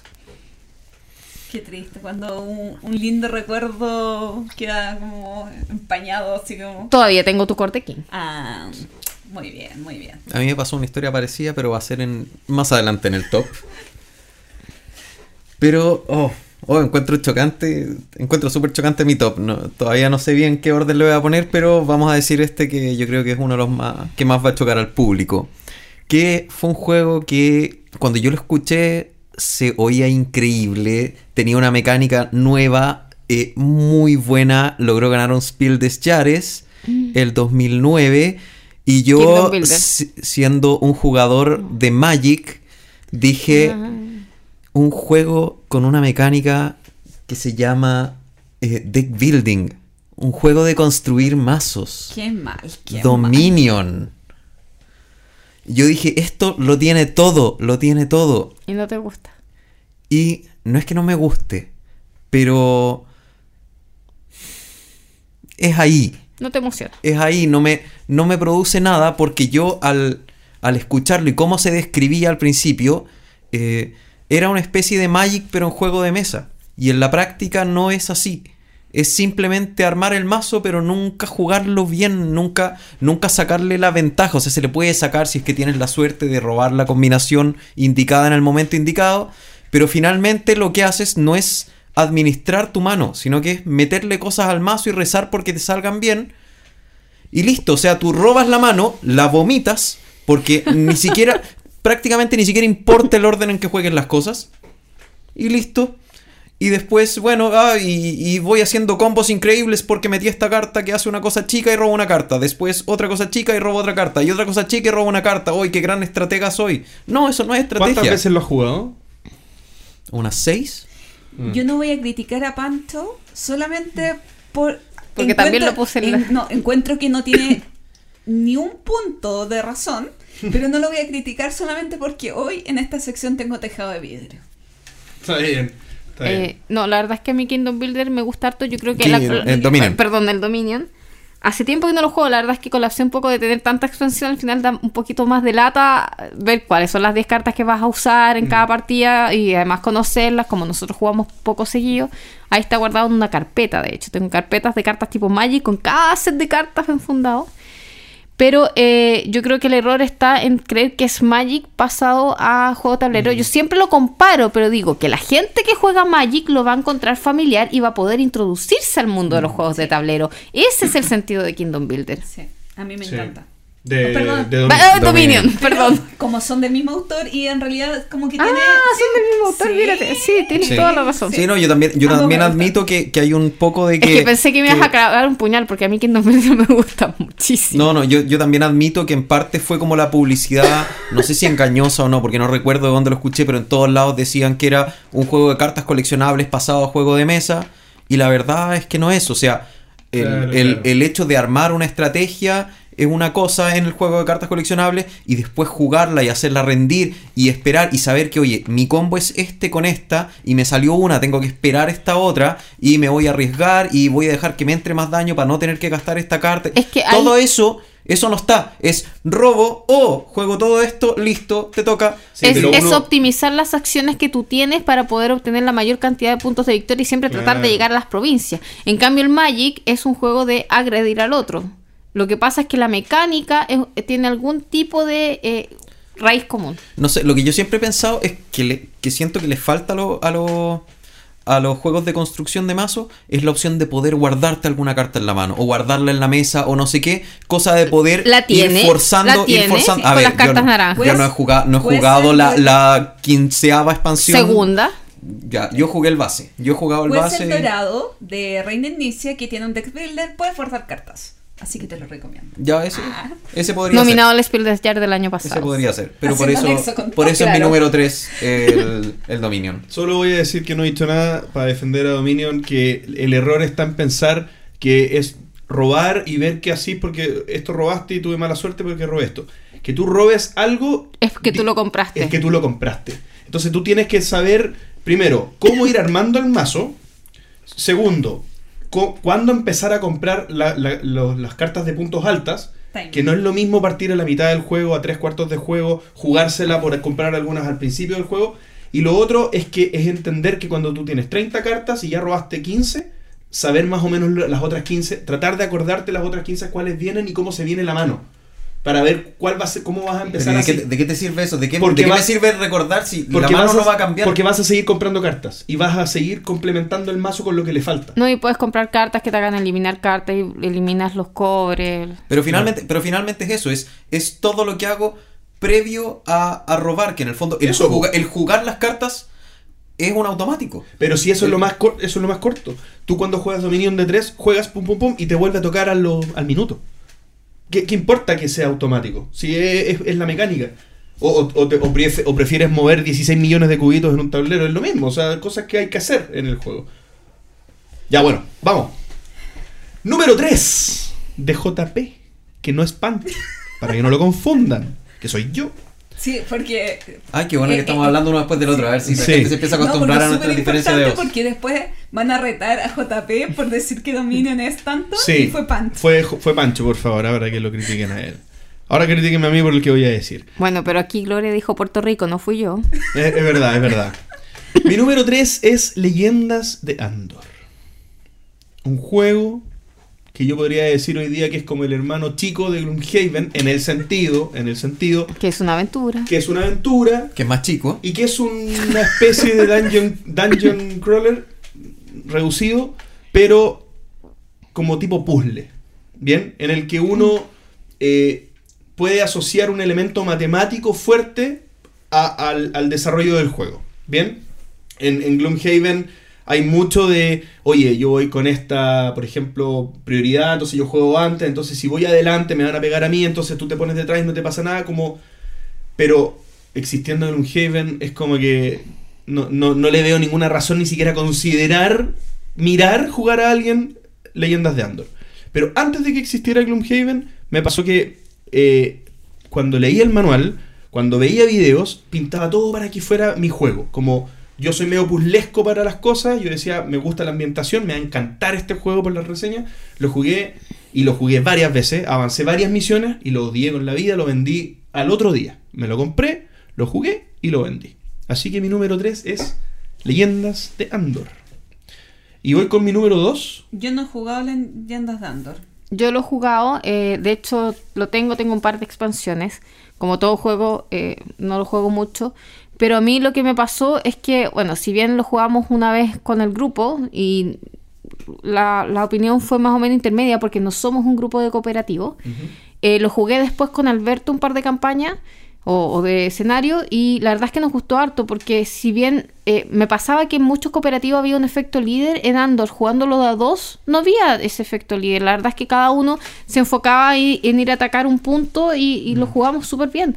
Eh, y en el pro que le puedo ver con respecto a Gloomhaven, que encuentro que es un juegazo y estoy muy feliz de- estar en un grupo que lo juega. Eh, en el caso de Alberto Gloomhaven no le llamó el hecho de tener que eh, invertir en una campaña que significa, o sea, en varias campañas que significan, ¿cuántas son? 90 y no sé qué. No, lo matas. claro. En cambio, eso no está en Andor. O sea, es otro público. La- claro, lamentablemente no, no está. Pero son, son públicos diferentes. Sí, por supuesto, no, estoy bromeando. Son precios diferentes Son también. precios Sí. diferentes, no, la inversión de tiempo de Gloomhaven no es otra sé cosa. qué tanto precio diferente. Porque si tú consideras Andor con todas sus expansiones, Es verdad. llegará a un precio bastante similar. Y probablemente mayor. ¿Cuánto tiene hartas expansiones Andor? Dos grandes y tres Sí. chicas, una Y cosa ahora así. Y ahora sale, grande. sale un juego que es independiente, pero es Claro. expansión. Claro, termina siendo más o menos el mismo precio. Ahora, eh, nota al pie de la letra, Andor es diseñado Por Michael por Menzel. Michael Menzel, que es un dibujante maravilloso. que- Sí. O sea, el único dibujante que yo me sé el nombre. Así es que realmente es hermoso. Así es. Y nos damos la vuelta por el otro lado. Voy con mi número 2. Y mi número 2 es Alquimistas. Tú ya sabías que iba a ser alquimista. Sí, ¿no? yo y Y el tengo, número tengo uno- toda la noción de que El número uno lo tenéis claro, pero el vamos primero uno. con el número 2. Alquimistas es uno de los. Bueno, ustedes saben. Los que, los que han. ¿Cómo? Blada. No es de Blada. No, No, es de Blada, pero es de Otra vez me equivoqué. Ah, eh, por eso me... Uy, que estoy mal hoy día ya. Perdón, perdón.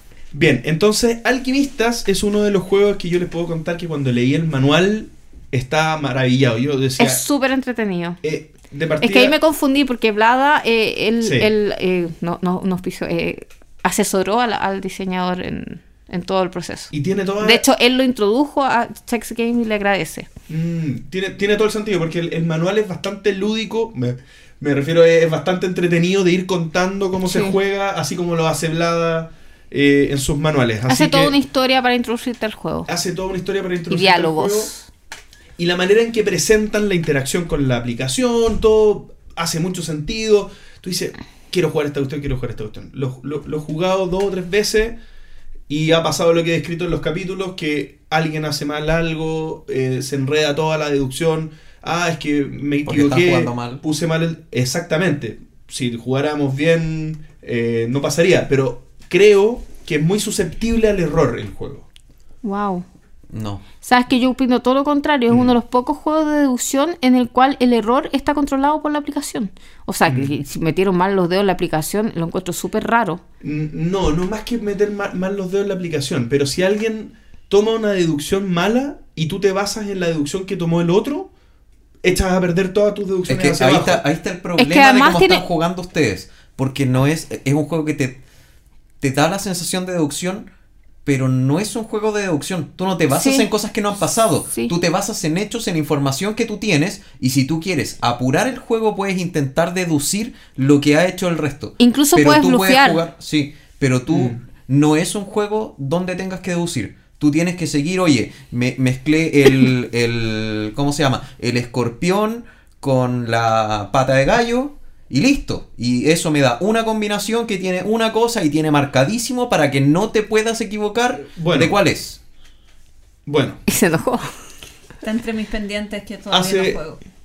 todo esto que ustedes están diciendo, eh, eh, creo, considero que tiene un nivel de trabajo, de, de estar manejando la aplicación, de estar revisando el, el- el bookkeeping que se llama, que es todo lo que tú tienes que administrar. eh, lo encuentro tan tedioso que termi- la- las tres veces que juego term- terminé tan cansado por haber jugado esta Bueno, an- eh, yo Que- después, después de haberte criticado, eh, voy a coincidir en que como juego de deducción no es tan bueno. Es un juego de colocación de trabajadores, en el cual si tú te pones en esa parte donde puedes co- conseguir los artículos, tienes una ventaja increíble con respecto a los otros jugadores. Esa es como la parte que más rompe el juego. De hecho, es un juego que no lo he vendido, no lo he puesto a la venta, pero probablemente lo voy a vender.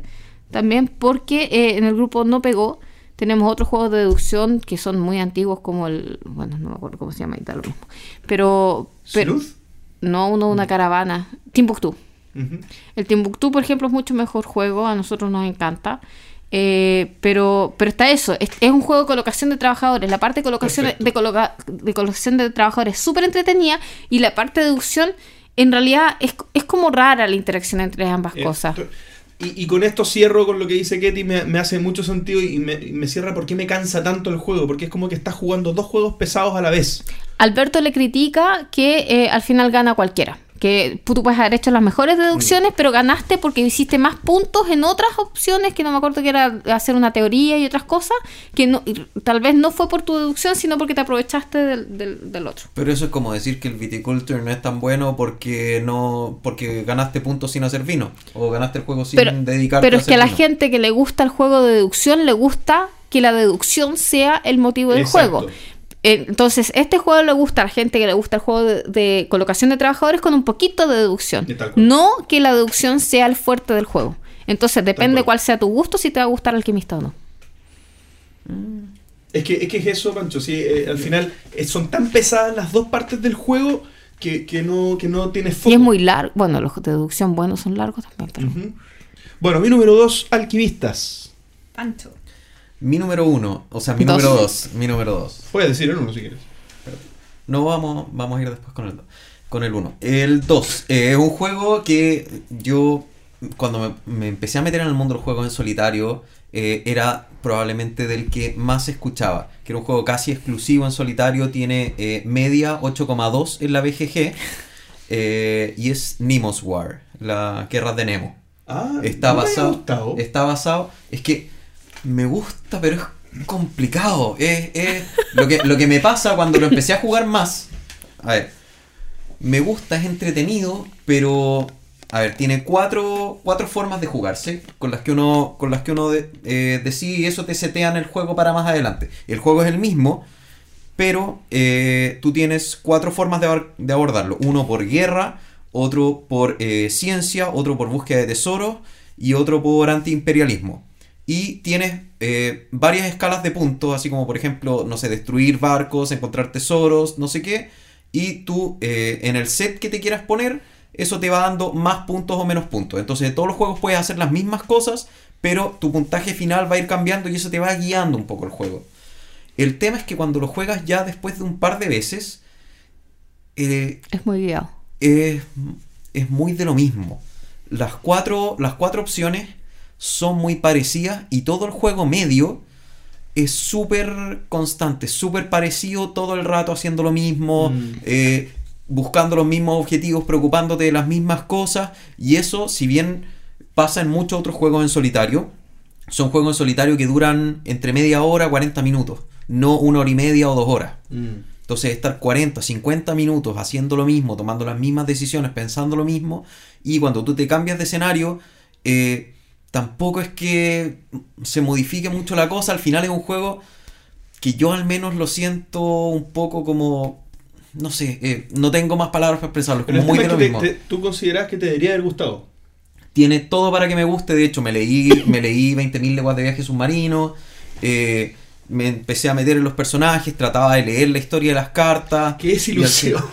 Y al final, o sea, todavía es que me Qué siento, mal. me siento como estos juegos, como estos típicos Kickstarter que son muy caros, donde la gente como que no quiere admitir que le gusta. De hecho, me, me, me compré la expansión. Estoy esperando que llegue, o sea, estoy Para metido- venderlo. Estoy metido en la expansión para ver si ahí trae alguna otra cosa que, que me atraiga. Era una expansión chiquitita, deben haber sido, no sé, 10 dólares.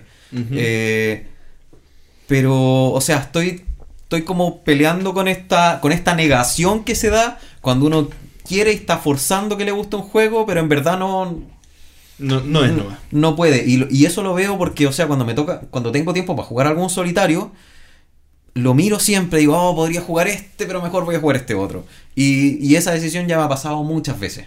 Está bien. Ya. Mi número 2, The Colonist.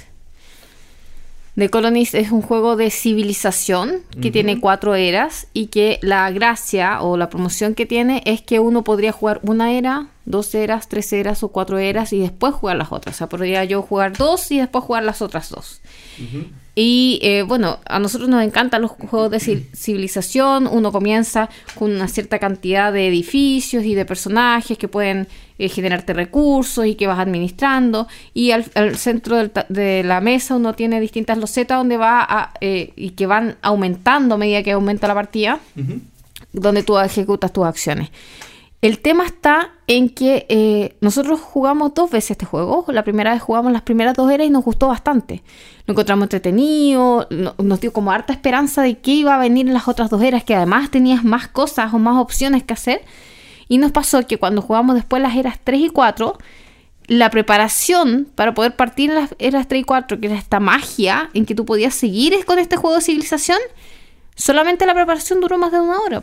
En- entre que cada uno, o, o 40 minutos, no recuerdo, cada uno eligiera cómo iba a partir porque tú tenías una cierta cantidad de dinero que ya sabiendo cómo habías jugado podías partir como supuestamente más o menos habías terminado las eras 2. Eh, y además eh, las opciones eran súper limitadas. eh, no sé, por juego, la primera vez nos demoramos como dos horas en las primeras dos eras y creo que fueron como cuatro horas en las eras 3 y 4. Entonces, realmente gastar esa cantidad de tiempo para un juego que en realidad no te ofrecía tanto, eh, prefiero jugar otro. Y por eso no. No. Dicen que funciona bien de solitario. Como que. Claro, como tiene que esa solitario. opción es como la más viable para jugarlo. Pero igual, a mí que me digan que un juego dura tanto. Oh, Ahora- Me alejaría muchísimo. Sí, Ahora, soy- yo creo que depende. ¿ah? La- Las horas de preparación, para mí, depende del juego. Porque Es que no te daba la satisfacción. después. Eso, eso, porque por ejemplo en Gloomhaven, ¿cuántas horas de preparación hemos gastado? Y no me refiero a armar el tablero, me refiero a, a elegir la carta cuando uno sube nivel, a, a ver qué, por qué lado vas a tirar tu Es que personaje. Que eso es parte, eso es parte del juego. A Claro, eso es que- es que es pero otra es- cosa. Esto podría haber sido parte del juego también. La- Esta prepara, porque tú dices que tienes que elegir cosas, ¿o no? Claro, lo que pasa es que tú eh, en tu tablero pones ciertos edificios que van a ser tus iniciales. Entonces tienes cierta cantidad de plata que puedes gastar y además no puedes no recuerdo muy bien, pero puedes ga- gastar hasta cierta cantidad en un tipo de cosa y otra en otro. Entonces hay toda una matemática que tenéis que hacer detrás para definir cuál va a ser en tu, eh, tu estrategia en las eras que van a venir. ¿Y era, y ¿Eso no era entretenido? claro. O sea, era- pues, no. No, a la larga no. Era demasiada matemática. Sí. Sí. Mejor jugar eh, Power Grid. Mm, o sea, eh, Power Grid es un juegazo. Sí. El Con harta matemática. pero- Harta matemática, por eso. Y eso que no es el Funchtenfeld, que no, ese otro, el Funch, no me acuerdo cuando se llamaba el Power Grid antiguo que no tenía los valores, sino que tenía que escribirlos. Ah, Fun- Sí, algo. Funschlag, Fun- Funsch- Funkenflagen, eh, cosa and. Bright. claro.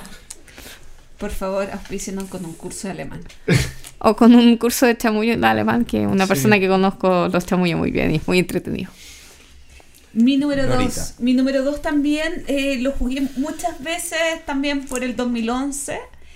Y como a todo el mundo le gusta y no estaba convencida de que a mí no me podía gustar, lo volví a jugar. 2011. Lo- no, no es un juego del 2011, es un juego anterior. Eh, lo volví a jugar creo que el año pasado y sigue sin provocarme nada. Y de hecho, ho- hoy estaba escuchando un podcast y un amigo igual comentaba que tampoco le gustaba y yo dije, oh, me pisó el tema en el capítulo y... Estoy intrigado. Kairos.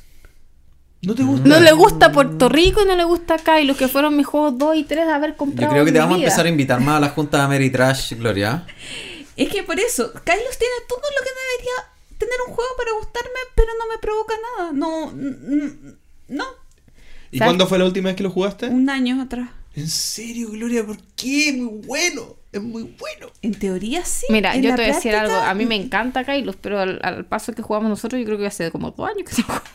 Sí, bueno, yo, tam- yo también creo que no lo juego hace tiempo. Pero me acuerdo haberlo disfrutado la última vez que lo Es que, jugué. ¿sabes qué? Hace, hace un año que fue a la casa de un amigo que lo tenía, yo le dije, oye, juguemos Kylos, por favor, porque yo no puedo creer que no me guste. Y no es porque sea seco, no es porque ah, tenga tema pegado, no, no sé. A lo mejor es la portada no es, muy no es- fea. no es por el, ¿cómo se llama? El, el Depende cuál. El, pre- el proboste. Eh, no, no, no, no sé.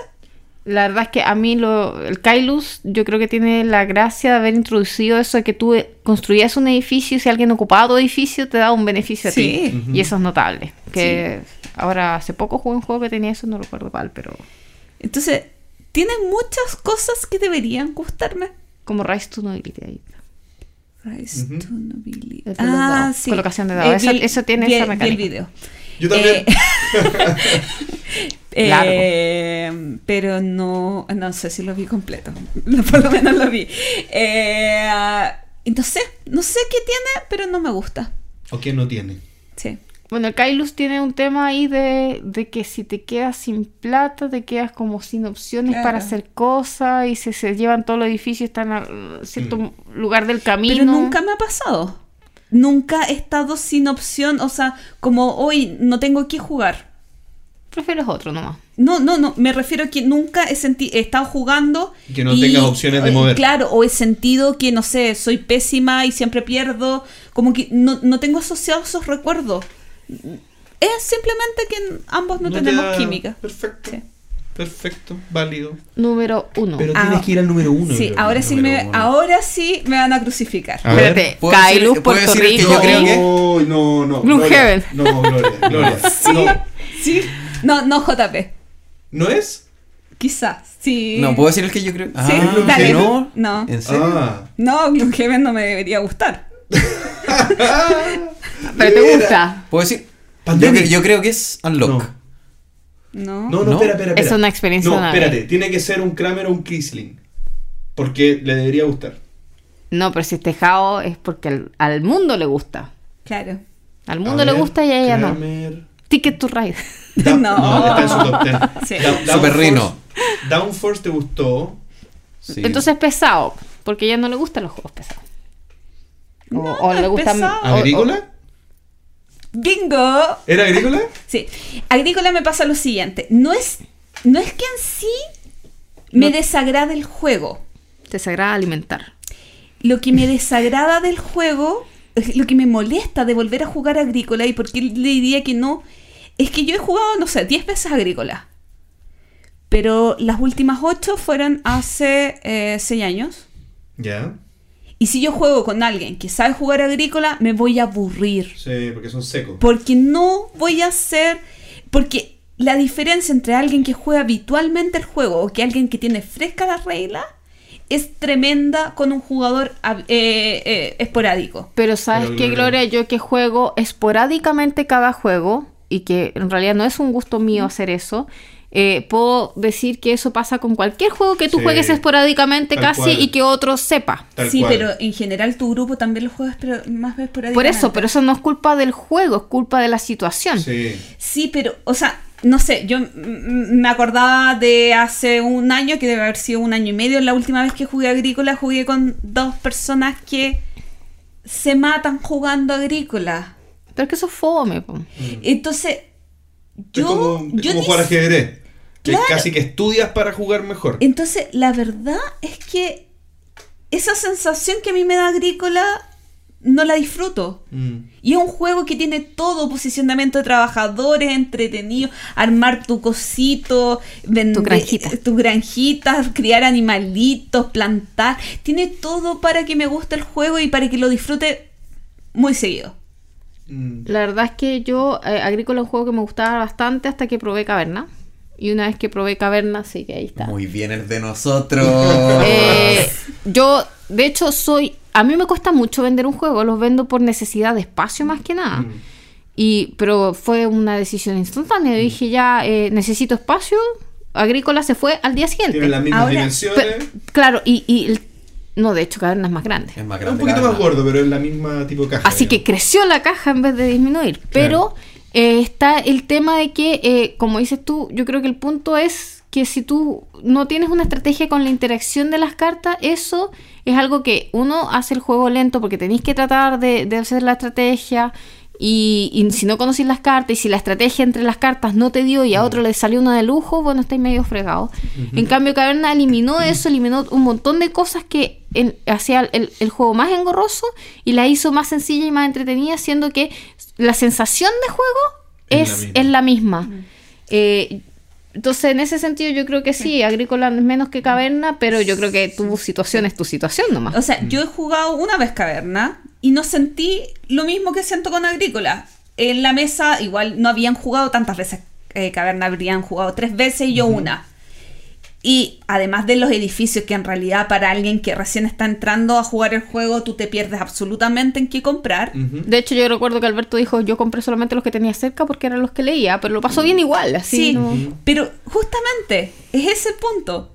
No sentí, no me sentí descolgada del juego, no sentí que era una competencia desleal, eh, me sentí mucho más cómoda eh, en relación al aprendizaje del juego y a la interacción con otros jugadores, eh, disfruté mucho más la experiencia. Y eso es, es mi problema con Agrícola de no disfrutar la experiencia porque no me siento en igualdad de condiciones. mm, Está perfecto. no sé. Está perfecto. Mm, Me van a matar por esto. No. No, pero yo Ustedes creo que no, hay, un hay un parcial. tema de situación más que de juego. Em, ya, mi número dos es un juego Tu de número uno. Uno. Mi número uno es un juego de carreras No. para el número uno, No. Eh, en el cual eh, tiene todo lo que uno podría esperar de un juego de carreras, emoción, uno lanza dados que Ah. pueden hacer que Te vamos a hacer una recomendación. Ya que eh, a ver, para eh, los dados determinan eh, tu velocidad y puedes chocar y tienen circuito y son varias rondas y súper emocionante. La verdad es que cuando uno ve a la gente jugando todos se emocionan, pero a mí los dados me odian. En Fórmula D es el juego. Pero da la sensación de carrera, yo la sentí. Sí. No, si la da, es, es, es realmente un juego que te hace sentir la carrera. Pero a mí me pasa eh, que a mí los dados en general me odian.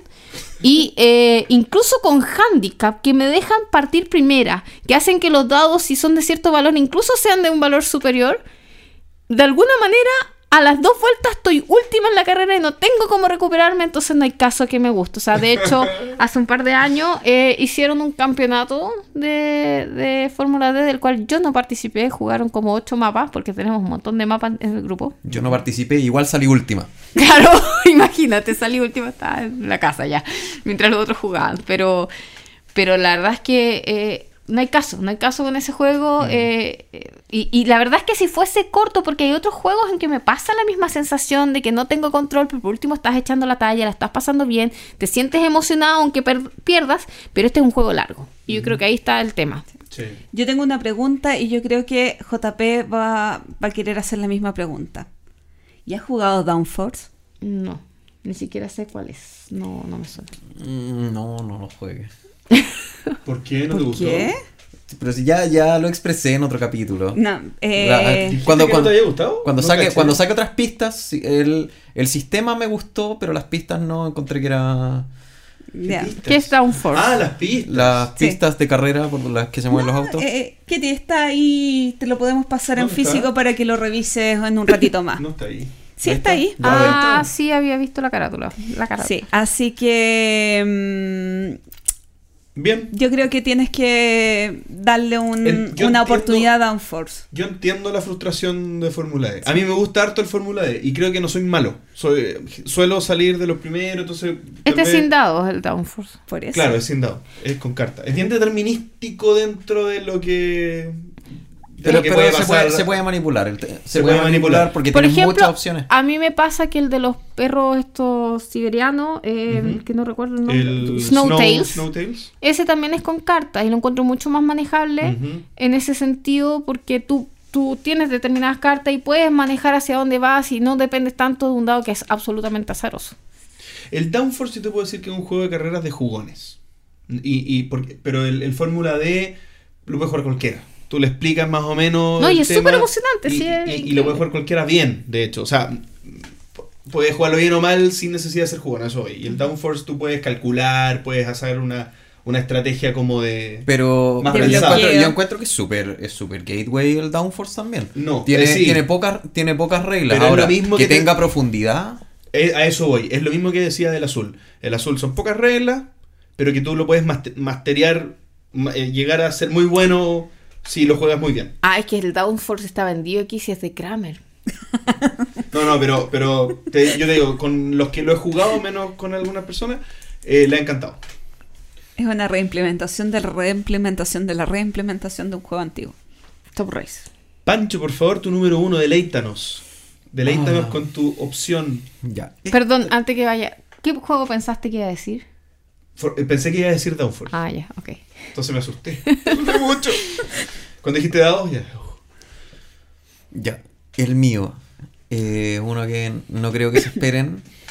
que es el Small World Underground. Ya, ¿por qué? Ilumina Eh. un poco cuál es la diferencia con el Small World. Ese es el, ese es el problema. A mí el Small World me gusta, me gusta mucho. De Su hecho, juego favorito. Gloria siempre me molesta que yo lo nombro todos los capítulos. Eh, y es un juego que me encanta. Para los que no saben, es un juego donde hay. eh, un ataque o risk, pero Sí. diferente y es un- mejor. es un Risk, pero claro, es, mu- es mucho más dinámico porque tienes eh, razas y tienes poderes. Y estas se van combinando aleatoriamente. Entonces tienes razas que tienen cierta habilidad con- y que te da cierta cantidad de unidades. Y un poder que te da otro, otra habilidad y, otro, y otra cantidad de unidades. Se suman las unidades, se combinan los poderes. Y con eso tú tienes una raza propia. Y tienes que ir, en- eh, ir entrando a un mapa que es pequeño, por eso es Small World eh, cosa de fomentar el, el conflicto. Y la regla para poder entrar es que tienes que entrar por un borde y para eh, ocupar un terreno tienes que poner dos unidades más de las que ya hay. Y si es que había alguna unidad anterior, se muere la primera y el resto se le devuelve al jugador Ya, anterior. allá del detalle, es un risk Eh, determinístico. sí, es un risk Sin dado. Determinístico. La matemática está ahí en la mesa. Ya, pero las reglas son básicamente esas. El tema es que en el Underground, para poder hacerlo, eh, para poder hacer una como segunda edición o darle algún cambio, eh, se le agregaron un par de reglas nuevas que a mis ojos, tal vez lo estoy viendo muy por ojos de costumbre, que yo jugué el original, pero siento que lo único que hacen es alentar el juego, son reglas absolutamente innecesarias que lo complican un poco más de lo, de lo necesario. O sea, es ponerle más reglas a la persona que va a empezar a jugar Mm. eh, y que no te aportan, no te aportan lo suficiente. Ah, pero al, al nivel que siendo Small World uno de tus juegos favoritos, no jugarías Underground, lo No, no es, que, no es que no jugaría, pero debería tener todo para gustarme porque es como la versión avanzada, es como la versión en teoría un poquitito, un poquitito mejorada, Y como un poquitito más para jugón, pero en experiencia de juego me quedo con la anterior. A mí me pasó algo con el Underground. Yo lo tuve y, y lo, lo- como tenía el base y, y el Underground, vendí el Underground sin haberlo jugado ni una vez. Y la razón es que siempre que jugaba el, el Small World, lo jugaba con grupos casuales Y en, y, y en vez de sacar el underground y leerlo, era como ya, este ya lo sé jugar, Es me que- sé las razas de memoria, te explico este. Y después me pasa lo mismo, y lo mismo, y lo mismo. Y he jugado 12 veces el Small World normal y el underground, ¿sabes qué viejo lo, lo vendo? No sé, ni siquiera sé si es malo o bueno. Es que eso pasa, eh, tiene, tiene un par de reglas que son, que son más complicadas, tiene como unas reliquias y, y tiene un río por el que te, por el que te puedes mover, pero es agregarle, es agregarle reglas que en el fondo no aportan, es simplemente complicar un poco más. De más. Sí, y, y por eso es, no es que el juego lo encuentre malo, lo he jugado un par de veces, eh, ¿Todavía lo tienes? es que ese nunca me lo compré, Ah, así, así, de, así de no me gusta, yo que tengo todo lo de Small World, eso no lo tengo. Perfecto. JP. Y mi número uno, que Pancho ya sabe cuál es, es... Sí. Cuadrópolis. ¿No? ¿No es Cuadrópolis? No, sí. Ah. Cuadrópolis. Y Cuadrópolis es este juego. Yo de- todavía estoy esperando que me lo vendan. No me acuerdo quién es el diseñador. Creo que no es ¿no? conocido. ¿Quién es el diseñador de Cuadrópolis? Vamos a buscar. Ya. No me acuerdo. Cuadrópolis es un, un- un juego de hacer una ciudad Francés. que es eh, con unos eh, con unas losetas cuadradas. Uno va de, una, de un repositorio común en tres rondas, si no me equivoco, que se va rellenando esta, este repositorio de losetas cuadradas. Uno va eh, interactuando con unos monitos, con unos ingenieros, digamos, que uno va poniendo por los bordes. Por y las de- coordenadas. cabrón. por las coordenadas y dependiendo las, las combinaciones uno puede ir sacando eh, di- de las distintas losetas. El diseñador se llama François Gandon, que lo único que ha hecho es Cuadrópolis. Perfecto. Y sus expansiones y sus cositas de Cuadrópolis. Cuadrópolis, a mí, por ejemplo, Suburbia, que está en mi top 3. No sé ahora si seguirá estando en mi top 3, no me acuerdo. Ah, yo creo que sí. Eh, como City Building, el concepto me encanta, me encanta, me encanta, me, me llama mucho la atención. Y cuando yo vi Cuadrópolis era perfecto, otro City Building, me va a encantar esta cuestión. Pero la sensación de ir armando no es nada. O sea, yo siento que es súper aleatorio lo que saco porque me tapan acá. Ah, perfecto, entonces voy a buscar esta otra ficha porque ahora tengo disponible esto. No, la manera en que uno va sacando los tiles del centro del tablero no responde a una estrategia en el que yo voy a poner acá para que después igual me toque poner una que me sirva.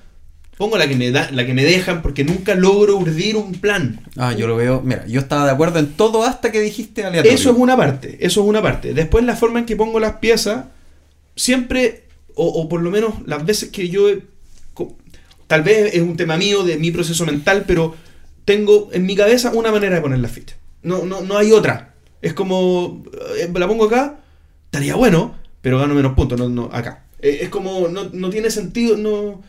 No hay, una inter- no hay una parte como jugosa del juego en mi construcción de la ciudad, que es lo que me interesa del juego. Yo lo, yo lo iba a poner también, pero sabía que tú lo ibas a poner, así que preferí que me molestaran por el dominio. Eh, eh, pero eh, siento cosas súper parecidas. No lo siento tan aleatorio. O sea, sí, siento que los primeros dos turnos son aleatorios. Que yo básicamente voy a poner la ciudad que me deje, la que me llame más la atención, lo que sea. Y hasta ahí es el juego. El resto es absolutamente. eh, está guiado. Porque yo tengo, no sé, yo puse la plaza, eh, no me acuerdo qué hace cada cosa, pero por ejemplo, la plaza, si la plaza interactúa con los edificios, es que tengo que comprar edificios porque ya puse dos plazas. Claro. No me queda otra opción. O sea, no voy a poner un colegio, no voy a poner una no sé qué, no sé qué otras cosas había Claro. en bar o, o un hospital.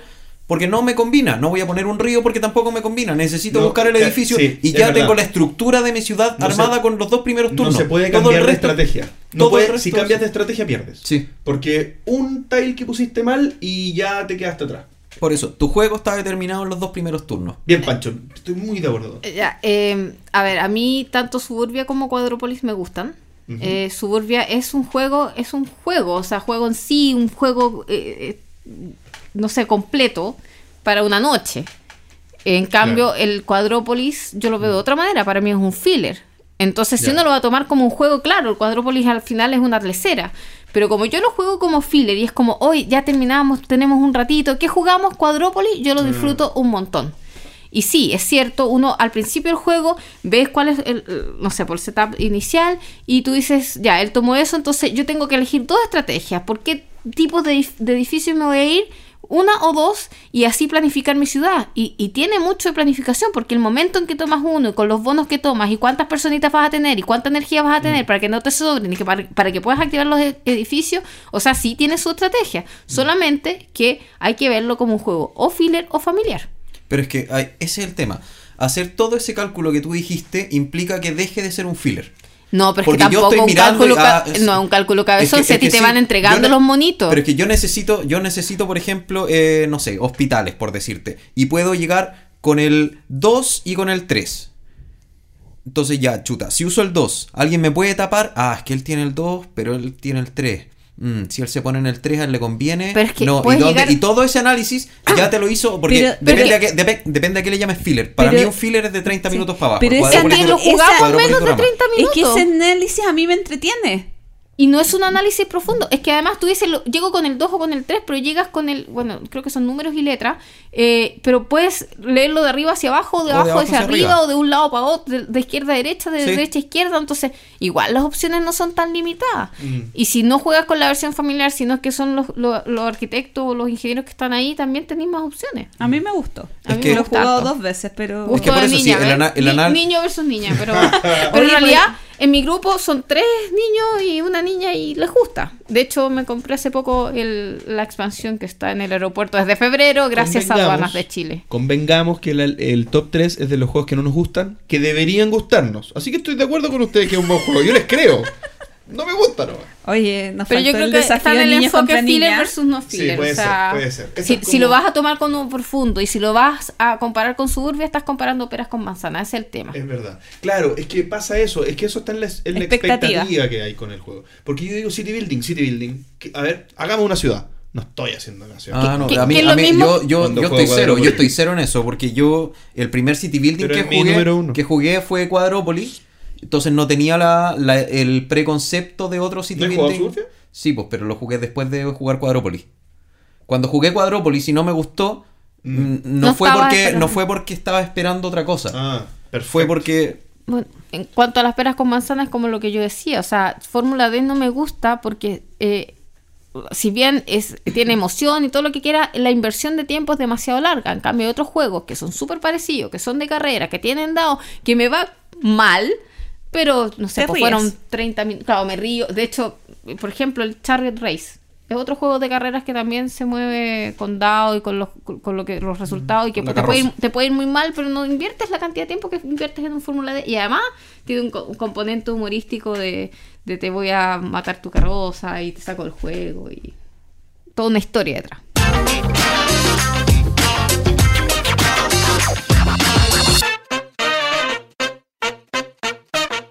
Recomendaciones en el entreturno y comenzamos como es habitual con Ketty. No, me cambiaron.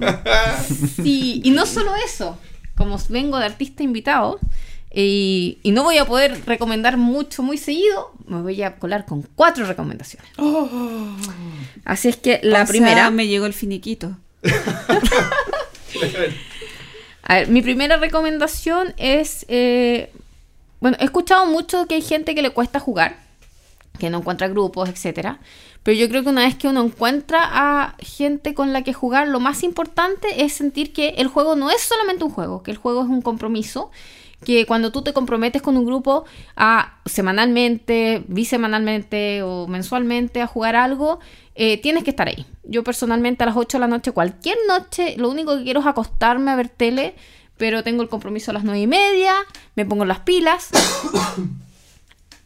Y luego de eso eh, voy, juego y lo paso increíble y al día siguiente amanezco con una felicidad absoluta de haber jugado, con la sensación, recordando el juego. Pero si no existiese ese compromiso de jugar los miércoles en mi caso a las nueve y media, no lo haría. Lo mismo me eh, escuché a, a veces que hay gente que les cuesta jugar a Gloomhaven, por ejemplo. Eh, yo con mi grupo me junto una vez al mes eh, y lo fijamos, terminamos una campaña y va- más o menos fijamos la fecha de la siguiente campaña que no coincida con otros compromisos. Y em, en el caso de Diego, por ejemplo, también juega otra campaña con otro grupo y es una vez a la semana. Entonces, fijar y, y que es un compromiso. Al final, todos estamos dejando de lado de hacer cosas por jugar y se pasa súper bien. Sí, para mí es fundamental lo que tú dices, porque me pasa lo mismo, yo llego cansada y quiero puro acostarme, pero no. Tengo que ir, no sé, los miércoles en el bar, no falto. Porque si falto un día, porque estoy muy cansada, No, eh, ¿qué me dice que no voy a faltar el siguiente? Ya voy a tener una justificación. Sí. Y las rutinas son maravillosas. O sea, el no tenerse que preocupar, ¿qué te pasa a ti? De tu miércoles, eh, oye, ¿y- ¿irán mis amigos a jugar? ¿Tendré que juntar a cuatro personas para jugar? No, porque ya tienes el grupo fijo para el día. Sí. A lo más es la decisión de qué juego. ¿Mm? Minimizar eh, el gasto de energía y tener todo programadito. Sí, súper de acuerdo. A mí, en especial estas últimas semanas, me han fallado algunos grupos. No voy a decir quiénes son, pero hay uno que empieza con no y termina con mar. Y otro que empieza con jo y termina con tapé. ¿Ya? ¿Quién será? Así que esperemos que empiecen a, a ponerse al día con, con, con la junta. De hecho, aquí me, viene al recuerdo una frase que me dijeron hace muchos años, es que el tiempo no se tiene, se hace. Y uno tiene que hacerse el tiempo Sí. para las cosas a las que se compromete y que, que disfruta. Escucharon, malditos cobardes. Gloria. Sí, porque vamos a ir intercalando las recomendaciones de Kitty. Yo quiero recomendar algo súper tontito, eh, pero de estas cosas tontitas uno se divierte un rato. Y son unos test que pusieron en tableros y consola, que son test como por ejemplo, Cutáneo. ¿cuánto sabes de Carcassonne? ¿Cuánto sabes de juegos de mesa espaciales con temática espacial? ¿Cuánto sabes de juegos de mesa de temática de superhéroes? ¿A qué juego eh, pertenecen estos meeples y vienen con fotitos? ¿Cuánto sabes sobre autores internacionales, por ejemplo? Entonces, cuando tú estás muy aburrido, cuando tú ya viste videos en YouTube, ya... Escuchaste tus podcasts. escuchaste tus podcasts, solamente quieres descansar y estar en piloto automático en tu camita descansando, puedes meterte a esta página y mira los tests porque te, eh, te garantizo que te vas a reír un ratito. Ya. Muy bien.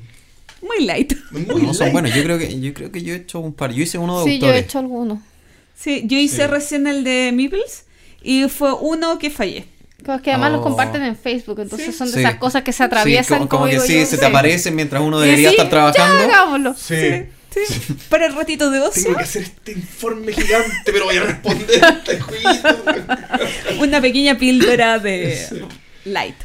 Ya. Eh, mi segunda recomendación es, eh, bueno, cuando ya tengan una ludoteca con una cierta cantidad de juegos, piensen en invertir en unas monedas ricas.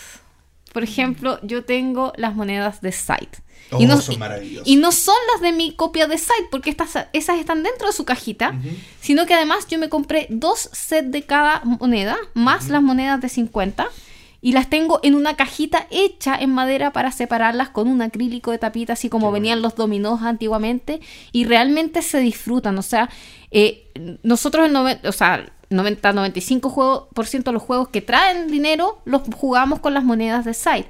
Y además, ¿por qué elegí las de Site?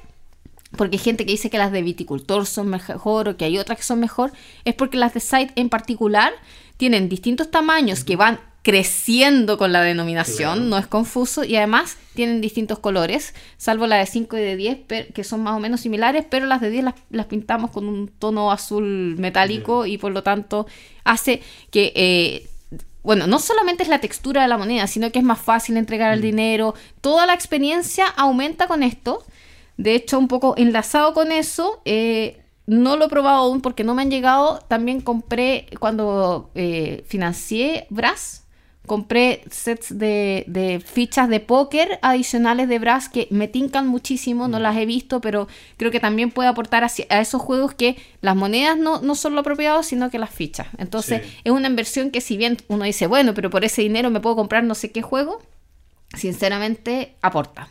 Sí. Yo no lo he hecho, pero está, creo que en un presupuesto En un lúdico presupuesto, sí, lo eh, me compré mucha, en un presupuesto Imaginario. imaginario, mm, gasté mucha plata en comprarme monedas.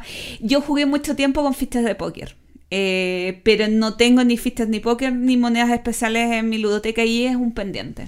Yo, yo me, yo me, me dedico, bueno, ustedes también, a, a ver cuáles son las experiencias o cómo está disfrutando la experiencia las personas de la mesa. En especial los que son menos jugones.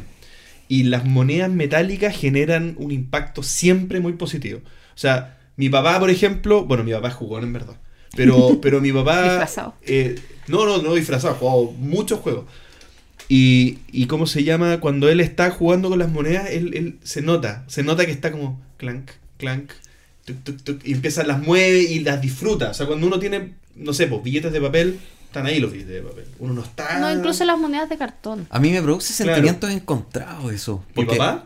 Sí, tu papá. Eh, no, el, el tema de. O sea, de las monedas me gustan, pero no sé si para los que están recién empezando. Bueno, por es eso como- dije una ludoteca de un tamaño... cons- eh, No, no, no, eh, no, ni siquiera, no, aunque yo tenga muchos juegos, sacar como monedas muy ricas y componentes muy buenos para la gente que está recién empezando, Porque van a que puede ser que como siempre- eso, es como engañarlos un poco, es como es como decir, Sí. oye, mira, sí, hoy que choro este mundo, y cuando ellos vayan y se lo compren, no va a ser la misma el- sensación. Sí, es verdad. Sí, Eh, así que no usen monedas metálicas. No, pero bueno, eh, con tu clac, clac, clac, eso me lo imagino más con las fichas de Brass, eh, que como, como que No, son de póker. Así como... Que, que es mi sensación con, con Splendor, que en eso discrepamos con Gloria porque ella tiene un Splendor hechizo con gemas y ella le encanta. Y yo creo que gran parte de la sensación de Splendor es jugar con esas fichitas que son muy ricas. Entonces por eso también me compré las fichas para juegos como Vegas Showdown o cosas así. Todavía no las pruebo como dije, pero le tengo mucha fe. Y la verdad es que, como dije, lo, lo, usamos en todas nuestras partidas. O sea, siempre que está a mano, o sea, estamos en mi casa, lo, usamos. Además, tenemos la caja ya hecha con las divisiones, es llegar y sacar. Y incluso a veces al principio me decían, eh, porque yo actualmente dejo los juegos armados para grabar al día siguiente, me decían, bueno, y cambia las monedas para el video. Le digo, bueno, ¿y qué? Si yo estoy explicando y yo jugué con estas monedas, si se fijan en los videos instruccionales míos, eh, de Hay hecho, monedas de side, sí. hay monedas de side. O sea, yo de hecho hoy grabé de Gallerist y salen las monedas de side. Porque yo de verdad las otras monedas no las uso. Las ten- Es más, hay algunos juegos que ni siquiera las destroquelo porque ocupan menos espacio. Yo, por ejemplo, Power Grid lo juego con monedas de póker. Y para que no pase lo que tú decís, yo, yo eh, lo, lo- lo explico. Digo, bueno, acá están estos billetes, pero no los vamos a usar, vamos a usar estas monedas que son más ricas. Ah, ya. Sí. Y se entiende que De tú hecho. las reemplazaste, digamos. El O sea, es que reemplazar un billete por moneda es un placer comparado con Sí. reemplazar una moneda de cartón por moneda. O sea, ya Sí. los billetes son terribles. Ahora esconde la plata en Grid. Con moneda. ¿Por qué? ¿Pero se puede esconder? Pero Tienes sí. que Sí, esconderla. po, se ¿Sí? esconde. Ah, Sí. no, perdón, perdón. Todo, todo Pero el mundo lo claro que se puede, o sea, si tuvieras el, el tamaño de la moneda de site, o sea, yo he jugado un montón de veces Power Grid con esas monedas y claro que las puedes esconder si no te caben en, Mm. en la mano. Y si no, compráis un mech y le destruís su planta. eh, Claro. Claro. Pancho, número uno. Ah, no, perdón, estamos en las recomendaciones. Recomendaciones.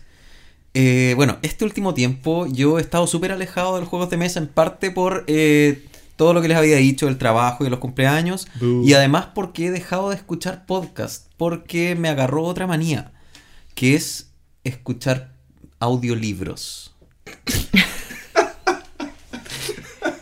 que, ¿sabe qué? Lo encuentro genial, o sea, cuando No, después de leerme, después de leerme el, bueno, ah, mentí un poco antes, no me leí 20.000 leguas de viaje submarino, sino que la escuché como tres veces con tres autores distintos, porque quería saber más o menos eh, cómo era el famoso Capitán Nemo, eh, cómo se comportaba y eh, es muy loco ir viendo cómo, cómo los distintos autores le van dando una distinta como visión al juego, pero es una cosa súper útil, porque yo al menos me voy eh, a mi trabajo en bicicleta, son más o menos 40 minutos de ida, unos 50 de vuelta, porque en bajada.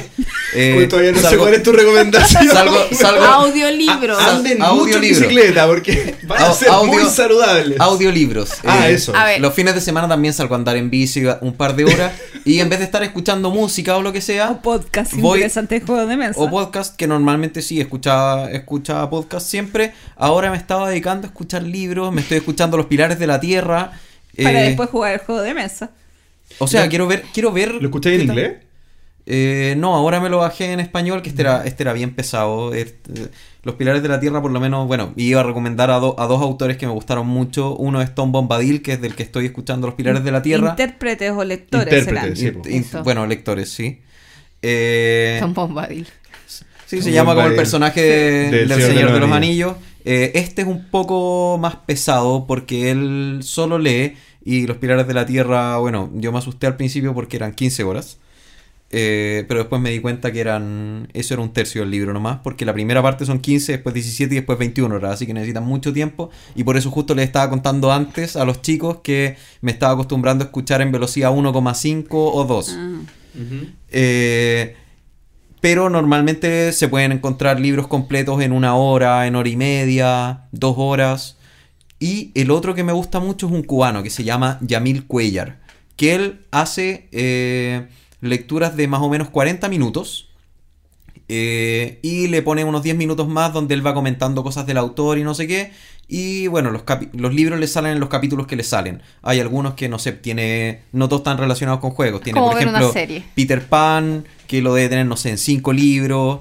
Tiene. Bueno, Cinco audios. 5 cinco audios, sí. eh, Pero eso igual tiene- sería más parecido a un podcast, porque como Es- tiene lectura y comentarios. Sí, y este, y este gallo, el Yamil Cuellar, eh, lo que hace es que le mete sonido, le mete música de fondo, entonces es súper entretenido. En, especial de este recomiendo La Guerra de los Mundos, que de verdad, o sea, me había escuchado, me he escuchado muchos audiolibros, me escuché Drácula, me escuché Frankenstein, me escuché, eh, ¿qué más? Eh, Clásico de los clásicos. Sí, sí, es que me empecé a, eh, dije, hay muchos libros que no me he leído porque en el colegio no me los leí, no sé por qué, y que debería conocer.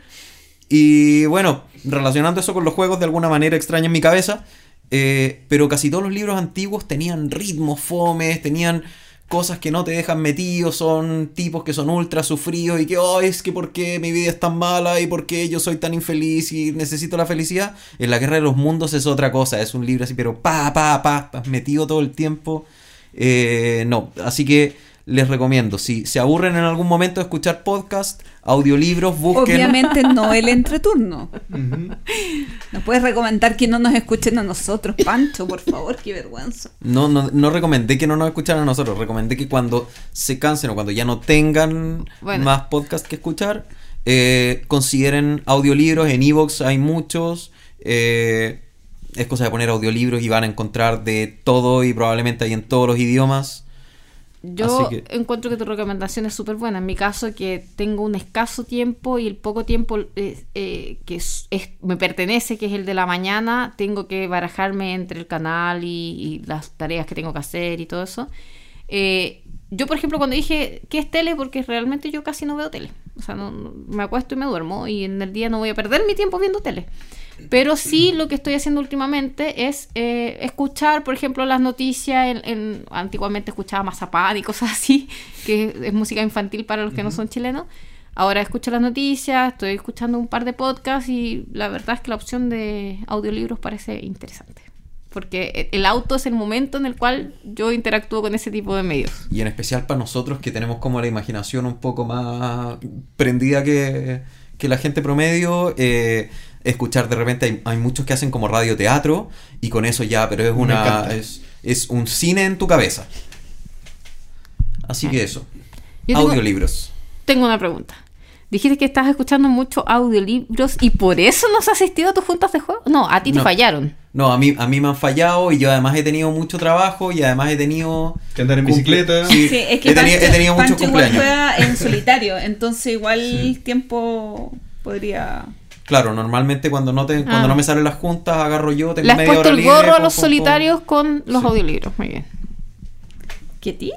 Ah, Ketty, le toca a Ketty. Bueno, Ketty, em, yo voy a recomendar algo que ya he recomendado varias veces en este episodio, es que si ustedes saben un poco inglés, eh, se dirijan a la BGG. Incluso si no saben inglés, la BGG es súper intuitiva. O sea, es cosa que estudien un poquito y se den cuenta de que es la nave nodriza de cualquier jugón, que ahí está todo súper estructurado. O sea, tal vez al principio intimida un poco, la gente no lo maneja, pero una vez que uno ya conoce el sitio, es tan fácil encontrar la información, tan fácil saber eh, que si quieres comentarios están aquí, que si necesitas un archivo está allá, que si necesito video, te salen todas las opciones. Las quieres en inglés, seleccionas el idioma inglés. Las quieres en español, seleccionas el idioma español. Así es que, por favor, no se lo pierdan. Sí. eh, es ¿Qué- que, qué- ¿qué, qué- qué qué- qué se seríamos? puede agregar? ¿Qué seríamos sin Board O sea, de hecho yo, o sea, nunca habría partido jugando sin Board Game Geek. Y ahí fue donde yo descubrí eh, bueno, más allá de que tenía Catán y tenía Ticket to Ride que los había comprado en Chile y cuando viajé a Estados Unidos me compré más Catanes y más Carcassonne, la BGG fue la que me apuntó por sus comentarios a, a Kailus y a Puerto Rico, que a Gloria no le gustan. Y con eso partió todo. Eh, es fundamental, es donde se centra todo, donde todo el mundo incluye sus cosas. Por favor, diseñadores, inscriban sus juegos. Sí, sí, sí. sí. Es gratis y fácil. Y lento, pero se No, puede. no, no es lento. Ah, O sea, te- la tenemos a. Luis. Tenemos a Luis. No, ¿sabes qué? Yo creo que debo haber inscrito, te lo puedo verificar, unos 60 juegos. Porque al Wow. principio, cuando recién entré a la BGG, yo me dedicaba a probar fotos, a, a hacer todo lo que fuera por el Geek Gold, que es la moneda de la BGG, porque antes valía, ahora no vale nada.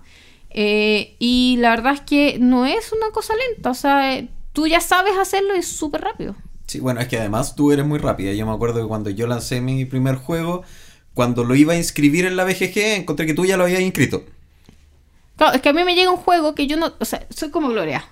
¿Cómo, ¿Cómo puedes no tener el juego en la BGG? ¿Cómo lo agrego? ¿Cómo enlazo el video a la BGG si no está la, la ficha? O sea, es fundamental para todos los... Además, eh, yo, sinceramente, yo veo un juego en una tienda, que es rara vez voy, pero si veo un juego en una tienda, lo primero que hago es consultar la BGG para saber qué opina la gente, para saber qué nota hay. Y si no está ahí, entonces doy vuelta y miro otro juego.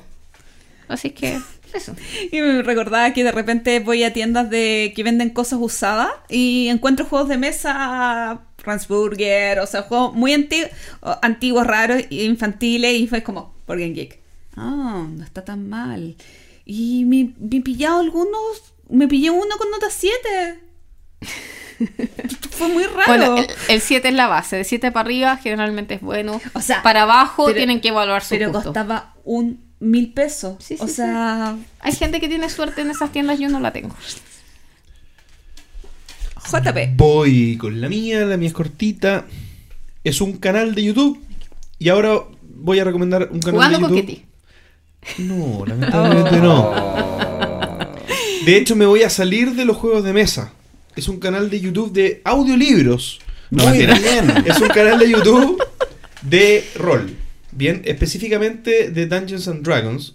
Que yo creo que es principalmente de Dungeons and Dragons por lo que, por lo que he chusmeado en el, en el canal. Y este es WebDM. Bien. Y es un canal En inglés. en inglés, exactamente ¿A ti te pena eso? en que dos, dos chicos eh, que son uno tiene como el rol del preguntador, del como que guía un poco la conversación, y el otro es la Biblia de Dungeons and Dragons. Y es una persona que de verdad sabe mucho. Tiene, tiene como aspecto de no saber, como porque habla tal vez como... Puede ser un poco pedante tal vez la manera que explique y todo, pero uno ve video tras video tras video tras video y, de verdad uno dice, aquí estoy aprendiendo, aquí de verdad me está, o tal vez no aprendiendo, pero sí te ponen todas las situaciones que tú como jugador de rol tienes que ponerte. Bien, entonces, ah, tengo que pensar cuando soy Dungeon Master, tengo que pensar en, esto, tengo que pensar en cómo, cuando armo la campaña, necesito estos tips. Ah, pero qué buen punto de vista para generar mi propio contenido. Ah, pero qué buen tip de ir a tal manual para contrastarlo con lo que yo siempre hago y cambiar la manera en que hago las cosas. Aporta mucho y tiene como tópicos, ponen temas de conversación y cada video desarrolla en ese tema de conversación. Y están 20, 25 minutos un poco dando eh, su punto de vista de cómo abordar los distintos, los distintos temas. Sacan video súper periódicamente.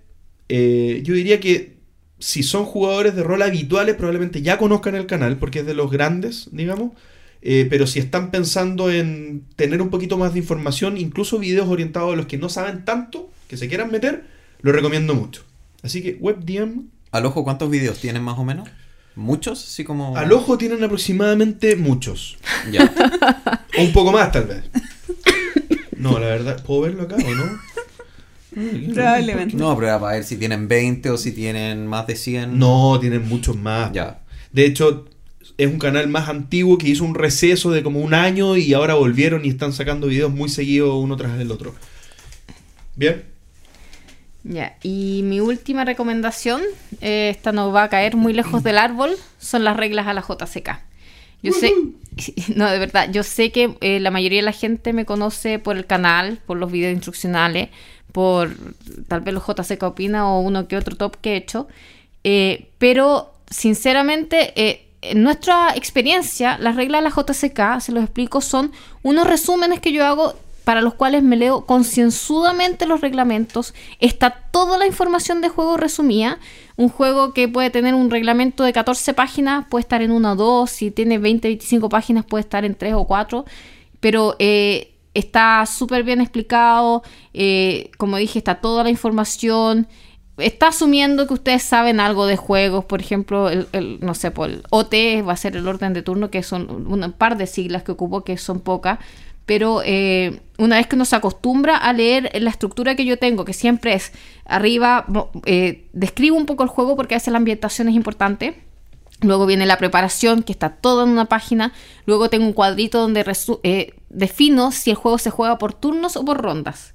Para mí es súper importante que una ronda es lo que transcurre en círculo entre los jugadores y un turno es el turno del jugador.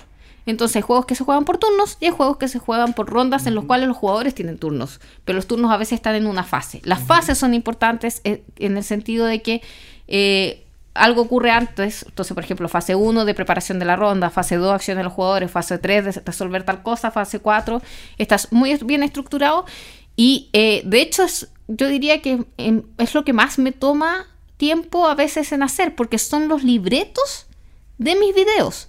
O sea, mis videos no se hacen al azar. Actualmente me estoy saltando las preparaciones en el video para no extenderlos más, porque estoy tratando de hacer una introducción en la cual cambié la, la preparación por una introducción en la cual si alguien solamente quiere saber de qué se trata el juego, lo tenga en los primeros minutos y luego explico el juego. Entonces preferí obviar la preparación, pero eso está en las reglas a los JCK y son unos resúmenes súper completos que ustedes pueden abrir la caja del juego, leerse esas dos páginas y comenzar a jugar. No necesitan nada más, está todo ahí. Bájenlas, están gra- son gratis, están disponibles en la BGG Eso te iba a preguntar. y crear un usuario es gratis. O sea, ustedes van a la ficha del juego que eh, ni siquiera tienen que meterse a través de la BGG. Ponen BGG Agrícola, eh, JCK y aparece el enlace. Solamente que tienen que tener un usuario creado para poder descargarla. Yo quiero decir algo políticamente incorrecto, eh, que igual me van a sacrificar por esto, pero si a mí me dan elegir entre tener la ludoteca de Kieti y tener la capacidad para hacer los resúmenes que hace Kieti, yo me quedo con la segunda. Eh, sí, el, el- el único tema es que realmente demanda tiempo. O sea, por ejemplo, no, es que, es que encuentro que es genial porque a mí me simplifica muchísimo la vida. Yo que soy mm, bastante malita para explicar juegos, me esfuerzo, pero es un- no tengo esa habilidad. Una pauta, un resumen, un punteo me es fundamental. No, y es siempre con la misma estructura, cosa que tú encuentres muy rápidamente la duda que estabas buscando. No solo eso, sino que también, aparte de leerme el, el reglamento concienzudamente, a veces cuando tengo dudas, si tengo el reglamento en, en español, voy a buscar el, el reglamento original en inglés, que me ha pasado que a veces hay errores en las traducciones y yo las corrijo. Si hay alguna duda que tengo, reviso los foros y dice FAQ, o sea, Frequently frequently Asked Question, dice FOC esta es la norma para que después no me digan, oye, el reglamento no dice esto. Bueno, eso salió de un FOC. Entonces está ahí especificado que es una aclaración a las reglas. Sinceramente, el canal nació porque nosotros teníamos muchos juegos que no sabíamos jugar y empecé a grabar las reglas. Pero a la larga, nosotros no, nosotros no vemos los videos de JCK. Yo la verdad es que los grabo porque para mí es, es como algo que me fascina, es algo que me encanta la interacción con la gente. Eh, actualmente es poca la gente que me ve comparado como- con lo que era al inicio, pero me, me satisface saber que ayudo a la gente. Pero a mí lo que me sirve es la regla de la JCK y eso es lo que hace que un juego se juegue más frecuentemente o menos frecuentemente en nuestra casa. Y eso, bájenlas, realmente eh, es un algo, por ejemplo, es un esfuerzo. Las reglas de Great Western Trail, que también es un video que grabé hace poco y que va a salir al, al aire, me tomaron más de una semana en resumir en tiempos disponibles. Oye, más de una semana. ¿y ya A mí- está a mí online? me tomó más de una semana leerme el manual. ¿Y ya están, ya están esas reglas? Eh, Porque yo se sí. lo expliqué mal a JP. Sí, las se del Great Western algo. deben estar, las del Gary- Galleries, la, bueno, las terminé de resubir más o menos ayer, pero me faltan la, la descripción de los iconos y por eso no la he subido. Pero grabé igual el video, ya está listo y comúnmente si hay un video que además está explicado a la JCK no en vivo, ese tiene unas reglas a la JCK asociadas que siempre van a estar disponibles. Tendré que ah, actualizar mi A carpeta revisar, de reglas. Es más, mientras, mientras ustedes hablan, yo Estaba les puedo escribiendo otras reglas. No, les puedo verificar cuántas reglas al JCK he escrito. Uy, sí, yo te quería preguntar, cuando tú estabas hablando de los videos de juegos de rol, ¿qué te- ¿cuántos videos tienes? Ah, pero... A mm, ver, instruccionales. No, en voy- general. no, no, es que es fácil. Instruccionales voy en el capítulo Ah, 404. cierto que tienen numeración. Mm. Y eso lo- nació de Scott, que fue eh, Scott Nicholson, que fue mi inspiración. Él numeraba los capítulos. De hecho, el, anécdota, hay un programa que se llama Board Game with Scott y de ahí nació nas- jugando con JC, eh, con, jugando con Ketty, como un análogo a, a ese reseñador que fue uno de los pioneros en la reseña. De hecho, quería al principio hacer unas escenas donde aparecía con gorros parecido al, al tema del juego y qué sé yo, y salía la pantalla verde, pero al final no me daba el tiempo ni el presupuesto de comprar tanto gorro. Eh, bueno, pero eh, entonces tengo 402 instruccionales, pero son más.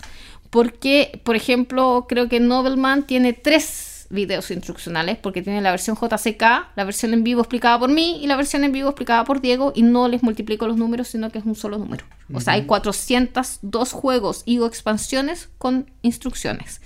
A eso voy como en el ciento algo de los JCK Opina y como... Deben ser unos... 800 más o menos. No, son como 500, 600 videos que hay en el canal. Un poco. Uf. Y nosotros tenemos... 40 10. capítulos. Ah, en, en YouTube.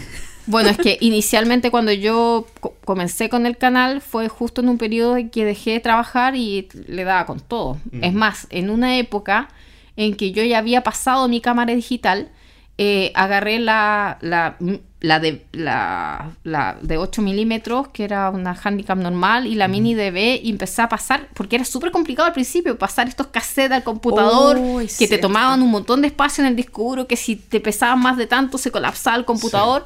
Eh, y eh, me acuerdo que en unas vacaciones de septiembre de Fiestas Patrias yo hice la lluvia de videos. Y eso significó que todas mis vacaciones me dediqué a pasar estos videos, a editarlos un poco y a subirlos, a subirlos, a subirlos. Y los compartí, no sé, eran 30 videos en una semana.